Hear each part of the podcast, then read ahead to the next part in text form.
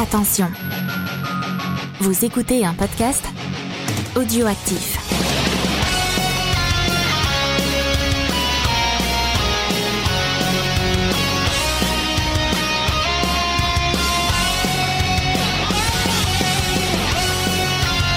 Euh, bonjour et bienvenue dans cette émission spéciale où euh, toute l'équipe euh, ou quasiment de Audioactive se retrouve pour vous souhaiter de joyeuses fêtes. Donc ici, on est dans nulle part d'ailleurs et pour euh, débuter cette émission, on va parler euh, de petits bonbons sucrés, euh, de télévisuels, on va parler des téléfilms de Noël. Alors, il y a un bout de l'équipe qui est super euh, emballé et il y a un Je autre. sens votre enthousiasme. Il y a deux teams hein, ce soir là-dessus. On a fond. Les gens ils sont pas motivés. Ça va tacler. On va Non, commencer direct on, est d'accord, euh, hein, en termes de, bonb- de, de petits bonbons sucrés, là on est sur- quand même euh, sur des mon chéri. Hein. Une fois que t'as croqué dedans, il y, a de la- il y a- il y a de la liqueur dégueulasse qui tombe dans la bouche. Ah, c'est- pire. C'est c'est les trucs, pensez aux choses les plus sucrées que vous avez mangées dans votre vie, multipliées par 3, ou bien 3, et vous avez à peu près l'ambiance de ces magnifiques films. Ça s'appelle un diabète. Après... Ouais. Mais en fait, vous voyez le dessin animé de Pokémon qui a donné des, des, euh, Pikachu. qui a donné des crises aux gens là, des, des crises d'épilepsie. Ben, c'est un peu ça l'effet des, des téléfilms de Noël. Voilà. Vous finissez, vous vous bavez dessus, mais Et donc, on a beaucoup de monde qui parle là en ce moment. Donc, euh, théoriquement, pour parler de ça, on est censé avoir Faye, James et donc Gawen. Bon, bah, ça vient de s'inviter apparemment aussi Fonds. qui était juste 10 minutes avant l'enregistrement. Non, promis, je dis Euh, moi, j'en parle pas. Ah mais mais oui, parle-nous de ton film préféré. Voilà. Dis-nous quel est ton film quel est ton film de Noël, de Noël préféré? Enfin ton Predator. téléfilm de Noël. pré- Ouais mais c'est Ah, c'est un film, un Die Hard. téléfilm. Ah, mais j'ai pas de téléfilm préféré. Eh ben cherche, on te laisse regarder. Il y a une page Wikipédia avec plein de titres de téléfilms de Noël. Ah, Tu cool. verras, il y en a des très très beaux. hein. J'ai ri pendant au moins 10 minutes en regardant les titres. Bon, et si l'un de vous deux, euh, trois nous expliquait ce qu'est réellement un téléfilm de Noël? Oui, bah si vous voulez, je peux vous expliquer ça parce que j'ai pris des notes, j'essaie de C'est- comprendre quel était ce C'est mystère. fait l'experte. Oui. Eh ben, figurez-vous que tout vient d'une marque qui s'appelle Hellmark, qui est une marque qui fait des cartes de vœux. Donc des cartes de vœux de Noël pour dire joyeux Noël, bonne année et compagnie. Et ils se sont dit tiens, il faudrait qu'on fasse un truc un peu pour booster nos ventes parce que bon, quand même, euh, voilà, faut que les gens ils comprennent ce qu'est-ce que c'est l'amour de Noël, la beauté, la magie. Donc ils se sont dit tiens, on va faire des, on va produire des téléfilms de Noël et encore mieux, on va faire notre propre chaîne de télé qui passera que des films de Noël. Et oui, et donc c'est là Hellmark Chanel. Oui. J'ai une, une question. Et ils font ça toute l'année? Eh bien, je vais répondre à ta question. Au départ, ils ont commencé par diffuser des téléfilms de Noël dès octobre. Et comme ils ont vu que ça marchait bien, ils se sont dit maintenant, on va aussi en diffuser en juillet. On va faire le juillet Christmas. Parce que comme ça, ça va aider les gens à se préparer pour Noël. Voilà, donc au final, l'année. téléfilm tous les soirs à Noël. C'est fou. Alors, j'ai euh, j'ai écouté tes conseils et j'ai regardé Oui. Sens Critique et globalement, il y a une espèce de petite euh, chose qui se dégage. Donc, les, les, les jaquettes, les jaquettes, c'est souvent deux personnes qui soit sont l'une contre l'autre, soit embrassées contre l'autre. Oui, ou qui des tiennent des fois, boules. il y a un aussi. Voilà, où il y a un chien. Oui, voilà. Et dans le pire des cas, t'as quelqu'un qui embrasse le chien. mais vous êtes sur vous CV là en fait. Mais vous allez voir, tout a une explication. Vous allez voir comment c'est merveilleux.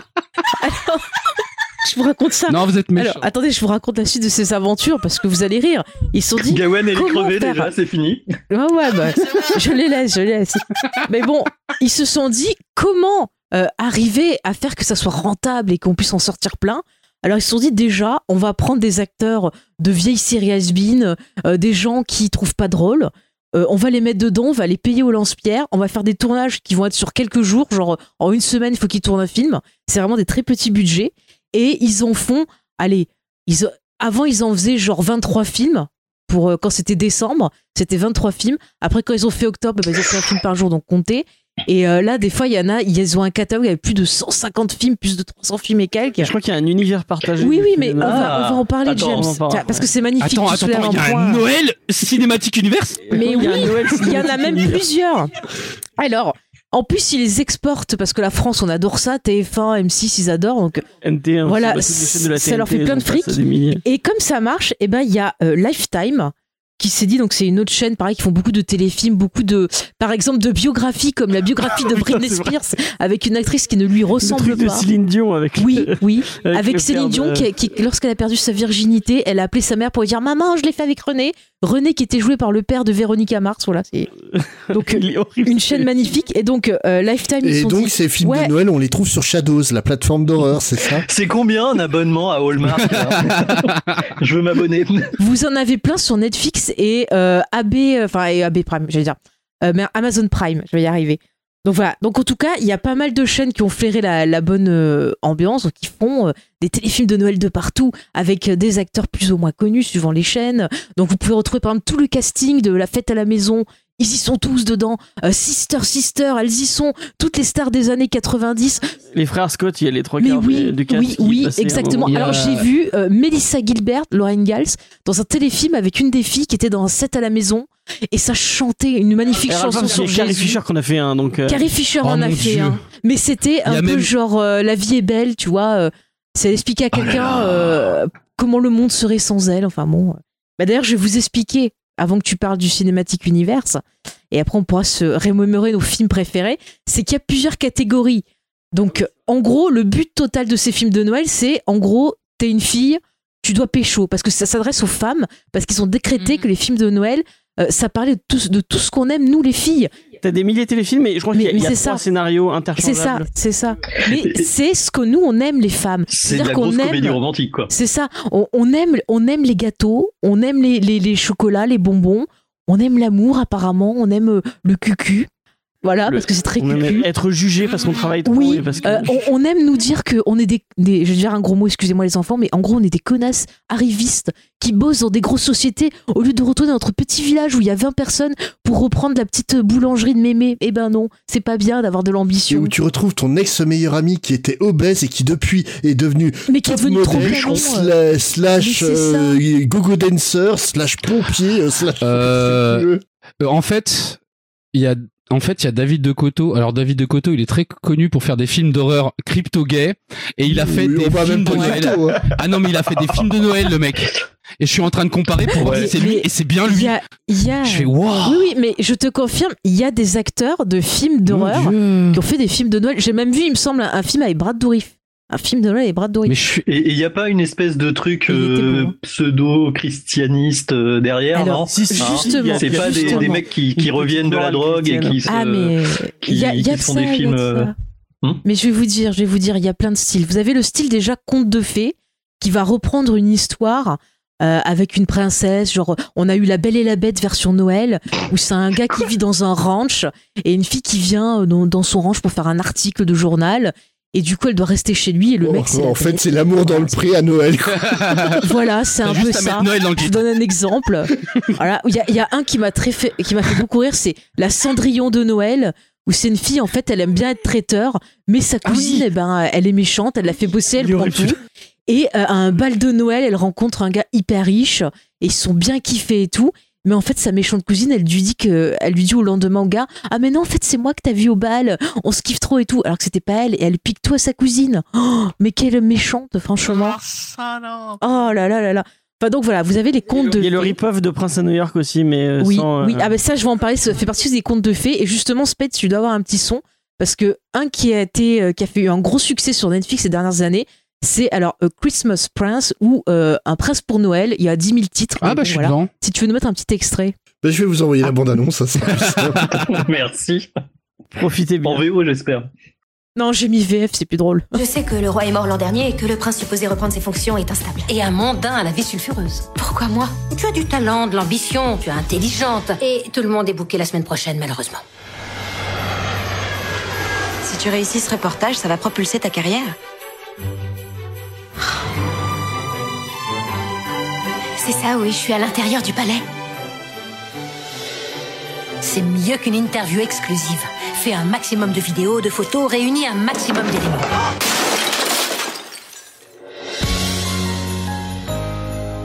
Oh, elle a cassé un vase, hein, je vous le dis. Bonsoir.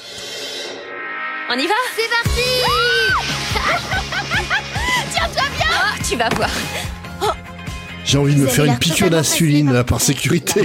Alors en gros, ce- cette magnifique histoire, c'est donc euh, une journaliste qui est interprétée euh, par une actrice que vous avez pu voir dans Once Upon a Time qui jouait la fée Clochette et qui joue aussi dans la série iZombie. Voilà, c'est elle. Et euh, en gros, elle doit partir, je crois, en Geneva, un, pays qui n'existe pas. Parce que le prince là-bas, il cherche une épouse, il faut faire un article sur lui parce qu'il est trop scandaleux, il est trop mondain et tout ça. En fait, le prince qui veut faire, c'est ça quoi. Oh, touch my tra-la-la. My Mais c'est exactement ça. c'est exactement ça. Et donc du Je coup, t'avais elle y préparé va, exprès celle-là.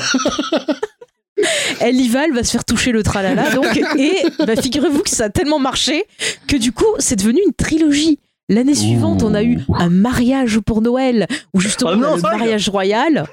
Et attention, le troisième qu'on a eu, je crois, euh, c'était l'année dernière, c'était un bébé euh, pour Noël ou le bébé royal. Et donc là, elle était enceinte. Et je vous fais un truc, elle était enceinte, elle doit signer un traité de paix avec un autre pays fictif. Et merde, on vole le traité. Et du coup, ça va pas parce que s'il récupère pas le traité euh, le 24 décembre à minuit, son enfant va être maudit. Ah, cool. Alors, ça vaut le coup de voir cette trilogie. Comment, pardon Mais c'est un sous-genre du film d'horreur en vrai. C'est- Ah. Et donc celui d'après, ça sera un, un divorce pour Noël si on suit la logique. C'est ça, c'est ça. Mais il y a, je crois que ça existe un divorce Oui, pour oui. Noël. hein. Mais à la fin, il sera biboche parce que c'est pas dans les valeurs chrétiennes de divorcer ou de coucher avant Noël. Hein. Alors Ça, euh, toujours euh, toujours le fil rouge sans critique. hein, euh, Il Ouais. y a euh, dans les bras de mon ex pour Noël. Voilà. c'est voilà. tu vois donc ça Mais- existe. Bah oui, pourquoi elle a quitté son ex? Pourquoi elle l'a quitté? Faut qu'elle se remette avec lui. C'est pas dans les valeurs chrétiennes. C'est un homme pour toujours. C'est comme ça. Voilà. Oui, bon ben, Mais d'un côté, si De Cocteau a fait des films de Noël, c'est pas dans les valeurs chrétiennes. Non, non, du plus, lui, il va. en plus, bon, ou alors ils savaient pas. Ils ont pas lu Mais il en a pas fait qu'un, dieu. film. Il en a fait plusieurs. Il en a fait Oh la plein. vache. Ouais, il, en a fait, un plein. avec Vivica A. Fox. Vivica A. Fox, c'est la Oui, femme de euh, comment il s'appelle? Will Will Smith dans Independence Day. C'est ouah. Ouais, ouais. Ou c'est la meuf qui se fait Qui buter est au passé début de, de stripteaseuse Oui, à aussi. médecin aussi. Il y a aussi Dean Kane, grand habitué des films de Noël. Ah non, mais Ah les, oui, les films de Noël, c'est le il cimetière des, des carrières d'acteurs. hein. Mais c'est ça parce qu'ils les payent pas cher, donc du coup ça rentre dans leur truc. En fait, les films de Noël, c'est l'équivalent des films de requins sur Sci-Fi. Pour vous donner une idée. hein. Mais James, parle-nous parce qu'il y a un super univers partagé de Noël Ah, qui dure depuis plus comment il 20 s'appelle, ans au moins. c'est- le village euh, de Noël, c'est un truc. Le village de Noël, donc euh, le premier c'est une, une, une fille qui va qui va partir pour aller vivre avec son avec son petit copain dans, dans une grande ville alors qu'elle est, euh, je crois qu'elle elle est boulange, elle, elle, elle bosse dans une boulangerie euh, à Noël, mais si elle part, il y aura plus de boulangerie et tout le monde sera triste. Oh. Et juste avant de partir, elle va rencontrer un, un père et une petite fille et, et son père qui, qui vont s'installer. Et du coup, il, il va y avoir un petit coup de foudre même En plus, il y a euh, une elle- tempête, elle peut pas prendre son avion. oui, elle, elle peut pas prendre son truc. euh, et elle va se rendre compte qu'en fait, son mec, c'est un gros connard euh, de droite euh, qui, qui est, mais qui est méchant, euh, C'est qui ne pense qu'à l'argent et qui ne pense pas du tout à Noël. Mais quel connard Et euh, finalement, elle va, elle va, bah, vous comprenez Elle bien va qu'elle rester. va, elle va Mais rester du coup, avec ce lui. truc, c'est spécial parce qu'en fait, euh, au fil des ans, à chaque fois, c'est les descendants euh, des persos qui continuent à, a, je sais pas combien. Ouais, c'est ça, parce que j'ai vu justement, t'as carrément tout un village de Noël qu'il faut entretenir, et j'avais vu que c'était la petite fille d'un perso d'un autre euh, téléfilm de Noël Ah, qui oui, c'est vrai, revenait oui. parce qu'elle avait hérité du village, il fallait qu'elle le. Il faut remonter le village de Ah, Noël. Euh. Et ça, ça fait partie de la féerie un peu. euh, Et à chaque fois, il y a euh, un, un personnage de Père Noël, de Mère Noël, Ouais. qui sont censés être magiques, mais on dit pas qu'ils sont magiques. Ouais, ils font mais- des rires et puis ils font des clins d'œil. Oh, mais- Ah c'est- Angélique Ange Gardien euh, version Papa Noël, quoi. Oui, voilà, Ouais, voilà, voilà, ouais. voilà. Wow. Et, euh, et si vous regardez ça, à mon avis, vous, vous- votre bouche sent la cannelle direct. Et, et dans, le- les, et dans les, les grandes sagas de Noël, il y a aussi la fille du Père Noël avec Ah, comment elle s'appelle la- euh, mais justement, euh, l'actrice qu'il y a dedans, elle était euh, chez, dans la bande à Hugh Hefner et tout ça. Ah là. bah, en plus, Euh, purée, comment elle s'appelle, euh, James Non, elle était dans un scary movie aussi, au début d'un scary movie. euh, Ah, euh, Ah, c'est pas Voilà. quelque chose. Eh, Carmen Electra Non, Tout le monde, l'autre. Jenny McCarthy. Mélissa, je sais plus quoi. Ouais, McCarthy. euh, Jenny, Jenny Jenny- McCarthy, ouais. Jenny McCarthy, ouais, Euh. voilà. Et donc, c'est la fille du Père Noël. Et en fait, elle veut pas au départ faire le boulot de son père, donc elle se casse dans, dans la ville de New York et elle tombe amoureuse d'un gars. Et elle apprend l'amour, finalement, elle comprend qu'il faut qu'elle aille aider son père. Et à la fin, le gars, il part avec elle au pôle Nord. Et donc voilà, c'est la famille, la famille On Noël. n'a pas parlé du rip-off de La vie est belle. Non mais ça c'est à euh, part. On arrive à une nouvelle catégorie. Euh, N'hésitez pas si vous voulez partager vos souvenirs, euh, profitez-en parce que J'en ai, j'en ai pas, j'en ai pas. Je suis abasourdi par le nombre de réalisateurs, le nombre de stars qui sont dedans. C'est abominable. James Brolin, quoi. James Brolin, il a réalisé ah oui un non film mais de oui Noël. oui oui. Je suis mort. Il Mais réalisé, oui, je suis mort. Il y a euh, comment elle s'appelle euh, Amanda beaucoup. Tapping, la meuf de Stargate. Oui. oh. Oui. Oui oui oui. Oui, oui, t'as- t'as t'as des gens de Sex in the City aussi Ah, qui ont fait des films, des téléfilms de. Noël. euh, Et justement, James, euh, on va en parler. Donc je sais pas si vous avez déjà Attends, vu le mais film de Frank plutôt, Capra, mais plutôt euh, dire que c'est plutôt les téléfilms de Noël qui reprennent des œuvres de fiction. Oui, euh, Euh, qui, ou qui fait du rip-off. En gros, c'est Charles Dickens et La vie est belle. hein, voilà. Ouais, et donc euh, la vie est belle de Frank Capra, c'est euh, quelqu'un qui, euh, qui qui euh, qui se- Bah, en fait, c'est quelqu'un qui aime pas sa vie et euh, à un moment, il va se retrouver inconscient et il va voir comment serait le monde sans lui s'il n'avait pas vécu. Et ça, vous l'avez dans toutes les versions Bah, possibles. toutes les séries télé l'ont fait, tout le monde. euh. Euh, donc euh, voilà, quelqu'un qui disparaît, qui, déc- qui découvre ah bah que non, elle aurait pu apporter quelque chose euh, à, à, à Noël et à, et à sa famille. Ouais, les gens ont été fait, malheureux. euh, il faut il faut croire en- aux valeurs familiales euh, te rappelles euh, et chrétiennes. Celle de euh. la photographe. Ah, tu rappelles pas celle de la photographe? Ah, il faut que je vous raconte l'histoire de la photo. Dites-moi en temps si on est bon parce que je sais même pas où on en est. Je crois qu'on a dépassé. Non, non, mais t'inquiète pas, c'est on n'a plus rien à foutre. T'en es à 17 minutes. Je là. vous raconte la photographe. Alors c'est c'est c'est non elle est pas photographe excusez-moi Euh, c'est son mec qui est photographe. Mais bon c'est une meuf elle déprime genre ouais ma famille c'est nul mon boulot c'est nul mon mari je le vois pas je suis obligée de le suivre ça me gonfle nanana et elle tombe en mettant en haut du sapin l'étoile on la voit tomber au ralenti et elle tombe dans les vapes et là elle se réveille dans un monde où elle a réussi à faire le boulot de son rêve dans une super entreprise. En gros elle doit euh, faire des projets de vitrine de Noël pour une entreprise. C'est ça son super boulot de, de la vie. Ça dure un mois. Et donc, dans ce monde-là, elle est riche, elle a plein de chaussures, elle retrouve pas, elle a pas son mari, rien du tout. Et en fait, elle se rend compte qu'il lui manque, alors elle fait tout pour le trouver, tu vois, elle le cherche dans l'annuaire et tout. Et c'est bien, il est photographe, mais là, il fait des portraits, c'est pas un grand photographe qui voyage dans le monde et tout ça. Donc, elle y va, elle lui dit, ah bah tiens, je vais t'engager pour faire ma vitrine. Donc, le gars, il dit, ok. Et puis, bah voilà, il se passe que bah, elle tombe amoureuse et qu'à la fin, elle veut se remettre avec lui. Et puis, bah, ça finit pas très bien parce que lui, bon, bah voilà, il était engagé ailleurs. Et du coup, elle pleure, elle fait Oh, mais non, je veux ma vie d'avant. Et là, elle retombe de façon très gracieuse et au ralenti. Et quand elle se réveille, elle est de nouveau chez elle, euh, où sa famille autour d'elle lui dit Oh, tu es tombée en mettant l'étoile, qu'est-ce qui s'est passé? Et elle se réveille et elle dit Oh, ben non, joyeux Noël à tout le monde. Allez, ouais, tiens, mon gars, je vais venir avec toi. Et en fait, je vais écrire un bouquin sur tes photos, on va être trop heureux. Ouais, voilà. C'est ça. Elle fait un audio, un audio descriptif des photos, c'est quoi le c'est quoi le plan? Moi, c'est ça qui m'intéresse. J'en sais rien, mais écoute, elle était contente. On va pas l'embêter. Est-ce que tu te souviens de celui avec la concours, le concours de romans En fait, Oui. ils sont tous en. Alors, il y, a, il y a un hôtel qui organise une espèce de, de truc. euh, moi, je, je sais pas comment ça, ça, comment ça peut fonctionner. Mais en fait, c'est plein de gens qui viennent pour écrire des romans. C'est Mhm. Ils font un concours. Mm. Et il y a un, euh, un auteur Qui est caché. euh, qui est caché, qui est super, super, super. Tout le monde l'adore et tout le monde dit ah ouais, mais on, on- donc il a, un- il a un pseudo Mm. et euh, c'est l'auteur des, des, des, des romances de Noël. Euh, et en fait, il est sous pseudo, donc on on n'a jamais vu son visage. Et en fait, il est caché dans le dans le concours. Et là, il y a une. Mais en fait, c'est euh, le c'est censé être le jury principal. Ouais.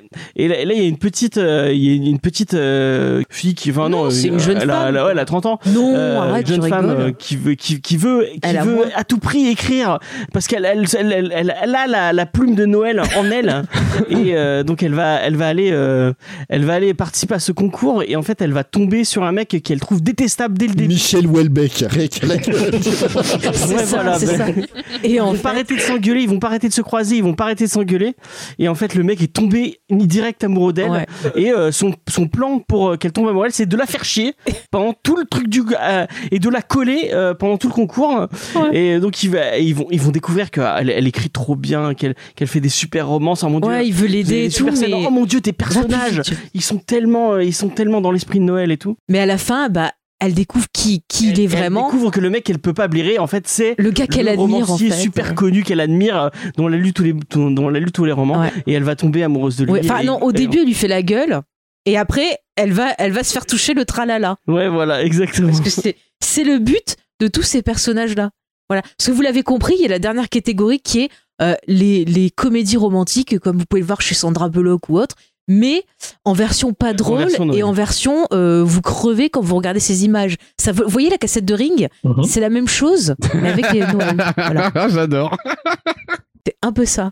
C'est un peu ça. Donc vous avez euh, romance de Noël, euh, un mariage à Noël, euh, qui, qui c'est que je vais rencontrer à Noël Le village secret Non, mais de Noël. Y- J'ai vu un truc, il il y, a des mecs, enfin un mec et une fille, ils bossent ensemble une semaine, ils s'embrassent à la fin du film et le gars lui dit Vas-y, je te demande en mariage. Ah bah, Mais vous vous connaissez depuis une Eh, semaine. euh, ça, c'est- ça c'est tout le Eh. pitch. Oh, Ahmed tu Mother, je suis désolé. euh. j'en ai, un Ah ouais. comme ça, si tu veux. Vas-y, vas-y. Euh, j'ai j'ai vu un, bah, j'ai rattrapé du coup parce que j'étais néophyte de tout ça, de cet univers. Et tu te sens changé maintenant. tu veux ouvrir une boulangerie dans le Dakota J'ai le diabète de bons sentiments et euh, de, de, de toutes ces sucreries que je j'exècre depuis mon plus jeune âge. Et euh, ouais, ce matin, du coup, euh, en fait, j'en ai regardé un sur Netflix, un sur Disney Plus et un sur YouTube, même 6 Je me suis dit, vas-y, comme ça, j'ai la totale. C'est lequel que t'as regardé, dis-moi. Euh, sur le sur celui-là sur YouTube, je sais plus comment il s'appelle, c'est un bébé pour Noël. Et en fait, si tu veux, tu te commences dans une grande église, c'était ultra euh, ultra chrétien, etc. Euh, Enfin bref, dans les bons États-Unis qu'ils se respectent. Et euh, tu vois, t'as la scène de la crèche et tout. Oh, c'est le théâtre. Oh là là. Oh la chorale avec les enfants qui chantent. Mais quelle voix angélique Et là, tu vois. Oh là là. Oh non. Il y a, y a oh bah et dis donc. Il y a l'électricité, elle se coupe et il revient. Oh mais dis donc. Mais dans le berceau, il y a, y a, y a un petit Jésus. Il y a un enfant qui arrive. Du coup, t'as la Vierge Marie qui le prend, qui fait. C'est oh encore là. un coup des compteurs Linky, ça. et, euh, et du coup, tu, elle prend, elle prend l'enfant et tout ça, et puis il y a un gars qui fait non, je dois m'en occuper. Elle fait ah mais d'où? Il fait mais parce que je viens d'arriver en ville, je suis le flic. Elle fait ah j'ai ma carte, je suis assistante sociale, protection de l'enfance. Et elle fait non mais je suis plus, euh, je suis plus meilleure que toi. Elle a fait non, en quel droit Et là, la grande chef, elle arrive. Mais alors la chef, elle est magique parce qu'en fait, c'est, euh, elle arrive toujours au bon moment. Tu vois, c'est le checkpoint. Tu vois, elle va faire, Hey tu as, tu as quelque chose, tu as une impasse dans ton histoire, j'arrive. Et là, du coup, elle fait, écoutez, il vient d'arriver, en fait, hier dans notre service, vous êtes tous les deux sur l'affaire. Le mieux, le plus important, c'est l'enfant. Ah oui, tu as raison, c'est l'enfant! Alors, euh, oh, va eh, mais il se déteste, il va falloir qu'il fasse équipe. Euh, et les bébés, ça va leur rapprocher. Euh. Mais tu sais qu'il y a un film sur. Je crois qu'il est toujours sur Netflix avec la fille de Grey's Anatomy là qui faisait Easy et. euh, Catherine Hegel. Et celui que Euh, j'aime. le mec de Las Et ouais, voilà. Et Le Josh Duhamel. Pour les blondes agronichons, t'as collable, Fonce. C'est sur les c'est sur les acteurs. En fait, je me tais depuis tout à l'heure là parce que vraiment j'ai pas envie de pourrir le truc. Je suis en train d'halluciner Mais il y a Whoopi sur tous Goldberg. les hein, acteurs quoi. Il y a. James Van Der Beek qui a fait un film de Noël. Le mec de Dawson. Oui, ça, ça- Tu sais, Mais il en fait plein. Non, mais fou, il y a, si tu veux savoir, il y a Whoopi Goldberg qui a joué un ange de Noël. Si Mais elle a pas fait ça dans Ghost Le ghost de. Dire. C'était. Mais oui, ça. pas le même rôle donc. Oh mon dieu, il y a un téléfilm de Michael Scott. Michael Scott. Oui. C'est pas vrai. Le mec de The Office? Ah non. Non, c'est pas le mec de Mais ce tout le monde en a. Tout Oh, le j'y ai monde. cru. J'y ai cru. Il y a pas Kevin Sorbo qui en a Si, fait il en a fait plein, et des chrétiens. Et et il y a la fille, il y a la petite gamine de la vie à 5 aussi qui en a fait énormément. Genre le concours de maison de pain d'épices. Euh, Melissa Joan Hart. Oh la vache. Oui, elle aussi, elle en fait plein. Euh, et de chrétiens je, je sais pas si vous vous rappelez du film d'horreur The Dentist. Si. Mhm. Corbin Bernsen, et ben il en a fait deux le mec. il en a fait. Donc moi en fait je pense un truc, il faudrait que Audioactif finance un film de Noël. Ça serait trop bien. Je vous écris Le le scénario si vous voulez. Parce qu'on pourrait avoir comme héros Jean-Claude Van Damme oui, tout à fait. qui tomberait amoureux d'un reine lambda. Mais en fait, eh, vous faites pas chier, vous prenez un roman harlequin, vous gardez l'histoire telle quelle, et vous rajoutez juste des sapins, la neige, et ça fonctionne. Parce que c'est le même principe d'écriture. Ça marcherait Je vous jure. Predator ou pas? Bah, tu peux, tu rajoutes des boules. Il faudrait que. Un Il faudrait qu'à la Noël. fin, en fait, Schwarzenegger finisse avec Predator, tu vois, genre un Predator pour Noël, t'appelles ça. Ah ouais. C'est bon. Mais en Ça fait, marche. t'es mignon en fait. Alien et Predator. En fait. Alien contre Predator. tu- Eh ben, Ah Ils mais finissent ensemble. Mais euh, mais eh Gawen, Une reine pour Noël. Ga- Gawen, j'ai déjà des, des photos comme ça. j'ai déjà des photos. Oh. je sais. Je sais. Et, et, et, et est-ce que vous avez vu sur Netflix le super téléfilm de Noël avec Vanessa euh, euh, Hudgens, je sais plus comment ça s'appelle. Vanessa Ouais, Jens. Jens. Princesse Chicago. Ouais, Princesse C'est trop de la merde. Je l'ai pas vu. Ah, merde. regarde-le, regarde. J'ai pas vu, mais Elle a Vanessa un double d'elle-même, elle change de place. Ouais, j'ai vu le 3. Le 3, le 3. Et oui, c'est une trilogie aussi. Ouais, ouais, c'est une trilogie. Ouais, mais Vanessa Ah ouais, il Hudgens, vraiment- tout le monde l'a déjà vu. Il hein. est balèze. Ouais, mais elle est en trois exemplaires. T'as Hein. pas parlé des deux films avec, Kurt- avec Kurt Russell et sa femme Mais ça, euh, c'est pas des téléfilms, c'est des films. C'est des films de Noël. Et c'est très bien. Tu critiques pas. Ah non, ça- je t'ai dit, j'avais jamais fantasmé sur le Père Noël avant, mais grâce à ces films, euh, c'est bon. Ah d'accord. Je sais pas si c'est une information que j'avais envie d'avoir. Bah, tu sais quoi faire pour Noël. J'en ai vu un autre aussi Vas-y. qui était magique. C'est le premier que j'ai vu, c'était un Noël tombé du ciel. Sur je crois que je l'ai vu. Alors celui-là, j'ai fait bon alors il va falloir que je fasse des séries films de Noël, pas de souci. Et là je vois que c'est euh, bon euh, les Marines qui sont euh, du coup euh, très loin dans les Antilles, etc. qui peuvent pas passer Noël avec leur famille. Oh, c'est trop triste. Et, et euh, moi, j'ai, j'ai fait deux Noëls comme ça avec mes parents parce qu'on a, on a été mutés plusieurs fois à l'étranger. Où est-ce que j'ai vécu justement cet univers de Noël sous les tropiques? Où est-ce qu'il fait euh, 30 degrés T'es dans, la, dans l'eau, tu fais eh, c'est pas mal, c'est pas mal. Et euh, du coup, je m'étais dit tiens, ça va être sympa, je vais pouvoir m'identifier et tout, ça va me parler. Oh, Et tu t'es reconnu mais quelle erreur, mais quelle erreur Oh là là, le premier que j'ai regardé, mais non, mais c'est pas possible C'était Modus Gag, mais c'était pas possible Je l'ai mis en 1.5 au niveau de la vitesse Elle a mis je sais pas combien de temps à remonter toute la rue tellement j'étais déceptionnée Mais ah Mais c'était une grande rue, oh Mais pourquoi ils mettent beaucoup de... 1.5 Mais, mais, mais c'est vrai, Bah, ils c'est de arriver à ralentis. 1h20 de film, hein. C'est très énervant. Et alors, j'ai le pire truc. Alors, j'ai le pire truc. Attendez. Le, le pire téléfilm de Noël ever qui m'a rendu folle, c'est inspiré de la fameuse chanson là qui vous dit euh, chaque jour à Noël j'ai acheté ça, j'ai acheté ça. Comment c'est j'aime. Il y avait la version avec Ah oui. Splinter le rat euh, pour euh, les. Je sais pas si vous l'avez vu dans le Tortue Ninja. Là. Ah oui, Voilà. les Tortues Ninja, en fait, bien ils ont fait un téléfilm sur cette chanson. Tortue Ninja de c'est une Noël, fille. oui. Non, non, sur la chanson, pas sur les Tortues Ninja. Mais Non. ça existe, hein, Tortue Oui. Ninja de Noël. Et donc, T'as pas envie de oui, le voir oui, oui, oui, il y a le Tortue Ninja spécial, euh, comme le holiday spécial de Star Wars. C'est très drôle. hein. Donc bref, ce téléfilm, en gros, c'est une fille qui est amoureuse d'un gars et elle passe une soirée avec lui, mais elle, euh, elle fait ça très très mal. Le gars veut plus lui parler et tout. Et ce qui se passe, c'est qu'elle va revivre pendant 12 nuits euh, la même nuit où elle doit sortir avec ce gars. Et donc à chaque Un jour sans fin. voilà, c'est un peu ça, mais euh, mixé sur les paroles de cette chanson. Et donc toutes les nuits, elle doit trouver un nouveau moyen de lui déclarer sa, femme, sa flamme et de lui faire vivre un beau Noël et compagnie. Et pff, à chaque fois, elle y va à fond. Il y a un moment, elle sort les choristes, les statues de Noël et tout. Et puis finalement, à la fin, l'en a marre, elle fait simple. Et là, ça marche, elle a pu revivre la même journée. Mais c'était l'enfer. L'enfer de revoir les mêmes scènes en boucle. Je n'en pouvais plus. En plus, c'était avec le gars de Sauvé par le Gong, là, qui faisait Zach. Et le mec n'a qu'une expression pendant tout le film. C'était horrible. Moi, le vrai problème que j'ai avec tous ces trucs de Noël, Ah ouais. c'est que Faye, pour travailler, est obligée d'avoir un truc en fond. Donc, elle se tape tous les téléfilms de merde toute la journée avec la télé allumée à fond. Oh, je l'ai pas trop je, fait je, cette année. je dois me, je dois me les taper tous. Bah, va-t'en. Nous sommes en train d'assister à un truc C'est horrible. pas très Mais non, mais euh. Noël, hein. Bah, je suis désolée. Il y, y en a qui écrivent en musique. Moi, j'écris avec euh, un film en fond Mais ou une série. Je en comprends fond. la, je comprends la plainte de. James et je comprends aussi euh, le comportement de Faye parce que moi j'aime beaucoup par exemple travailler avec des fesses qui dansent. j'aime beaucoup ça. Bah écoute, si c'est ton kiff. Et c'est très chiant pour les autres. C'est très chiant. Et après, tu pourris mon YouTube Oui. Je pourrais le YouTube de 90% de mes connaissances. Mais euh, Euh, Moi voilà. Écoute, chacun, Chacun ses envies. motivations. Mais tu sais que tu sais que le le, le, le réalisateur euh, Xavier, Oui. c'est Dolan, c'est ça, James. Et ben travaille aussi avec en fond un film ou une série. Ah. Donc peut-être que lui aussi écrit avec en fond ses téléfilms de Noël et ça explique des fois la tristesse de ses films parce qu'ils se c'est sont parce que attentionnellement, ça se voit que Xavier Dolan il travaille de façon dilettante. Ça se voit. Ah Ah oui, oui, oui. Il glandouille ce gars. Hein Euh, Mais, mais tu vois, ces téléfilms de Noël, ils sont tellement moralisateurs parce qu'on te dit que toi t'es une mauvaise femme, que t'as pas de famille, euh, que t'es pas marié avant 30 ans, t'es une merde. Euh, Peut-être que t'es une mauvaise femme aussi. Bah, hein. tu, bah, je sais pas. Remets-toi en question, s'il te plaît. Mais, mais- mais je me Non, suis remise en question, euh, j'ai déprimé pendant 7 ans, donc euh, très bien. Bon voilà, non mais c'est vrai que Non, les gens qui sont tout seuls, mais les gens qui sont tout seuls, c'est c'est triste pour eux. Ah mais, mais que- carré- et c'est pour ça que je regarde pas ça déjà. Et euh, mais mais t'avais l'air de dire que c'était quand même pas mal financé par euh, par des, des, des espèces de catholiques un peu euh, Christine Boutin, oui. Ah bah petit peu oui, extrémistes. euh, Mais c'est oui, ça me fait penser beaucoup. Ça me fait beaucoup penser aussi, euh, tu sais, à, à toute une partie de la production américaine aussi qui est identique. Mhm. C'est euh, la production de films de guerre. Euh, ou tous les espèces de films de guerre en territoire ennemi par exemple je sais pas si vous connaissez cette Oui, franchise oui, là il y en a 300 000.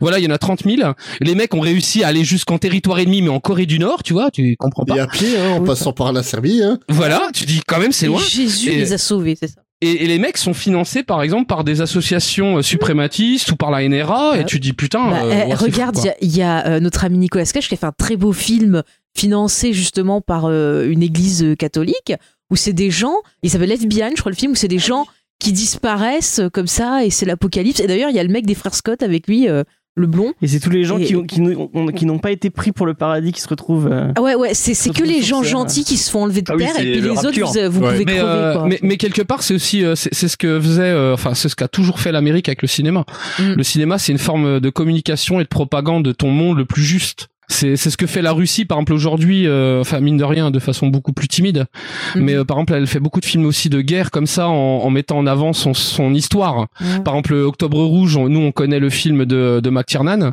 mais Mhm. en vrai il y a beaucoup de films qui remettent en jeu toutes ces conneries là tous les événements historiques euh, par exemple euh, russes Ouais. et euh, mais c'est très bah, ils ont même essayé d'avoir des versions euh, super héroïques euh, de films Ah quoi. bah oui, évidemment. l'ours avec une Les- mitraillette quoi Les Putain, Avengers euh, russes.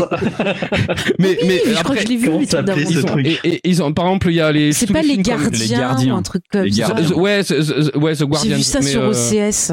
Oui, c'est ça, bah voilà. T'as aussi euh, tout, euh, toute une paire de films que d'ailleurs on a vu avec Winston, euh, Night Watch et Day Watch, Ouais. qui ont été des velléités de faire, euh, de, bah, qui sont des, ils sont des bons films en plus en vrai, mais qui sont des, tu vois, c'est, mais toujours le cinéma, t'as toujours une petite derrière, une petite velléité de te dire euh, quand même ma culture est meilleure que la tienne, quoi. Et ça s'applique au film Après, de c'est intéressant, c'est intéressant de voir pourquoi ça a autant de succès aussi. C'est est-ce que quelque part on est dans une dans une mais époque. ça, tu euh, parce que c'est pas cher. et Ouais, non, mais oui, ça, ça- ça fait quand même et ça un fait mois. beaucoup d'audience. Hein. Aux États-Unis, ça te fait plus de 85 millions d'audience. Eh, mais, euh, en France, ça mais marche très très bien aussi. Hein. Est-ce que c'est pas, de, est-ce que c'est pas de la paresse aussi? Est-ce que c'est pas de la paresse des téléspectateurs? Hein Euh, moi, je trouve que c'est peut-être aussi parce que euh, c'est une, une période qu'on affectionne déjà beaucoup parce que c'est les retrouvailles, etc. Et aussi, il y a le fait que c'est euh, la. Déjà, c'est une période compliquée aussi au niveau du moral avec la météo. La météo, il y a plus trop de lumière, etc. C'est une période compliquée pour beaucoup de personnes. Et du coup, ces ces films-là, c'est un peu un effet doudou, tu sais, réconfortant. Euh, tu sais très bien ce qui va se passer. Tu sais que tu vas pas être surpris par de la violence, par des choses comme ça. Et du coup, euh, voilà, ça met du baume au cœur, ça, ça, ça te prépare dans, pour te mettre en condition du coup pour Noël. Voilà, moi c'est du coup. Ah, c'est marrant ça parce que parce que moi quand je suis déprimé, je regarde Jour de tonnerre, donc ça va vraiment pas chez moi. Non, et, et moi, ma seule, ma, ma seule expérience avec les films de Noël, en fait, c'est euh, quand, quand j'ai eu un problème de dos. Ouais. Je me suis retrouvé coincé à la maison euh, durant la période euh, là. Trop loin de la télécommande. Voilà, Remarque, moins, un peu ça. Je me suis hein, tapé t'a 4 calmé. jours de films comme ça. J'étais voir mon médecin. Je te prolonge. Non, ça va aller. Je vais retourner bosser. Donc, non merci, je vais travailler. donc je suspecte que c'est un complot de TF1 et des, et des reptiliens euh, pour, pour nous renvoyer au bout. Ou alors, ou alors, ça marche parce qu'en fait, on aime bien dire du mal et se moquer de ces téléfilms-là. Ah, ça par contre, oui. Il y a peut-être des jeux Ah, à des gens qui le regardent de façon ironique, tu veux dire Non mais par contre, par contre ouais, euh, comme comme du coup j'ai euh, je me suis moqué, j'ai regardé sur Sens Critique. Je trouve ça très intéressant de voir euh, en tant que phénomène économique ce que ça récupère, parce qu'en vrai effectivement c'est ça. Là j'ai par exemple j'ai retrouvé l'acteur de Superman Returns dedans, Brandon Russ. euh, en, en plus de Oui, Duncan. Brandon Roots, Voilà, ouais, tu vois, et, et je trouve ouais. ça hallucinant qu'en fait, en vrai, ça soit, ça soit euh, une espèce de zone de garage euh, pour euh, tout le, pour tout le cinéma qui n'est pas tourné, quoi. Mais Je suis même épaté de pas voir Nicolas Cage dedans. mais, mais, euh, Et justement, justement, vu qu'on parle de, de cinéma, on va passer à la partie euh, cinéma et parler de films peut-être un- d'un peu meilleure de qualité, n'est-ce pas? Donc c'est qui commence à en parler, Greg, vu qu'on t'a pas beaucoup entendu, euh, peut-être euh, toi qui vas t'en charger. Ouais, alors, alors, je vais parler d'un film de Noël qui n'est pas vraiment un film de Noël, mais qui est mon film de Noël. Euh, par contre, je crois qu'on peut dire que c'est un, c'est un classique du cinéma. C'est Le Magicien d'Oz de 1939, euh, réalisé par euh, plein de gens, Parce que le, le réalisateur officiel c'est Victor Fleming, mais euh, il y a eu plusieurs euh, plusieurs réalisateurs non crédités qui ont qui sont passés sur le tournage, comme King Vidor par exemple. Et donc le film, euh, de quoi ça parle? Euh, Pour ceux qui ne l'ont pas vu, c'est l'histoire de Dorothée et de son chien Toto qui vivent au Kansas. Ils vivent dans un monde plutôt sépia, un peu triste. euh, et euh, Dorothée a des problèmes avec son chien parce que euh, la marâtre, la marâtre du village ne le supporte pas et veut absolument le faire piquer. Et euh, Dorothée va, va, va faire un cauchemar dans lequel elle, elle- sa maison va être emportée dans une tornade et elle va se retrouver dans le monde merveilleux d'Oz. Et là, elle va retrouver tous les personnages qu'elle avait croisés auparavant. Ouais, elle fait un gros trip sous LSD, quoi. Ouais, c'est un petit peu ça. Ben, un petit peu comme l'actrice Judy Garland à l'époque, qui sur le tournage euh, devait prendre des drogues pour pouvoir tourner, euh, pour pouvoir continuer à tourner tellement le rythme était effréné. Ouais. Sympa.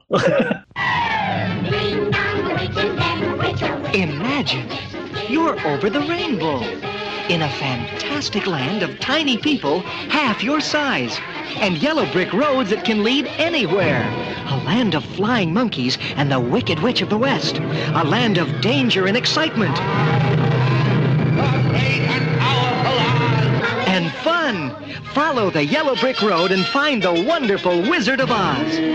Off to see the wizard, wonderful Wizard of Oz. We hear he is the whiz of a if ever a whiz there was. If ever, oh, ever a whiz there was, the Wizard of Oz is one because, because, because, because, because, because, because of the wonderful things he A scarecrow that dances, a lion that sings, a tin man that talks, a wizard that whizzes, and Dorothy, and you. We're off to see the wizard, the wonderful Wizard of Oz.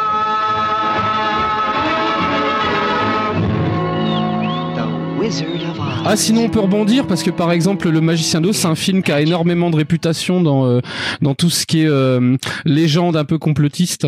Ah bon? Euh, Ouais ouais ouais énormément en fait plus, euh, genre dans tout ce qui Il y a une légende a, il y a des urbaine grosses légendes urbaines voilà sur euh, sur tout ce qui est projet les projets monarques de la CIA euh, par exemple il y aurait des mots codés il y aurait il y aurait des euh, il y aurait des langages codés pour activer certains mecs dedans.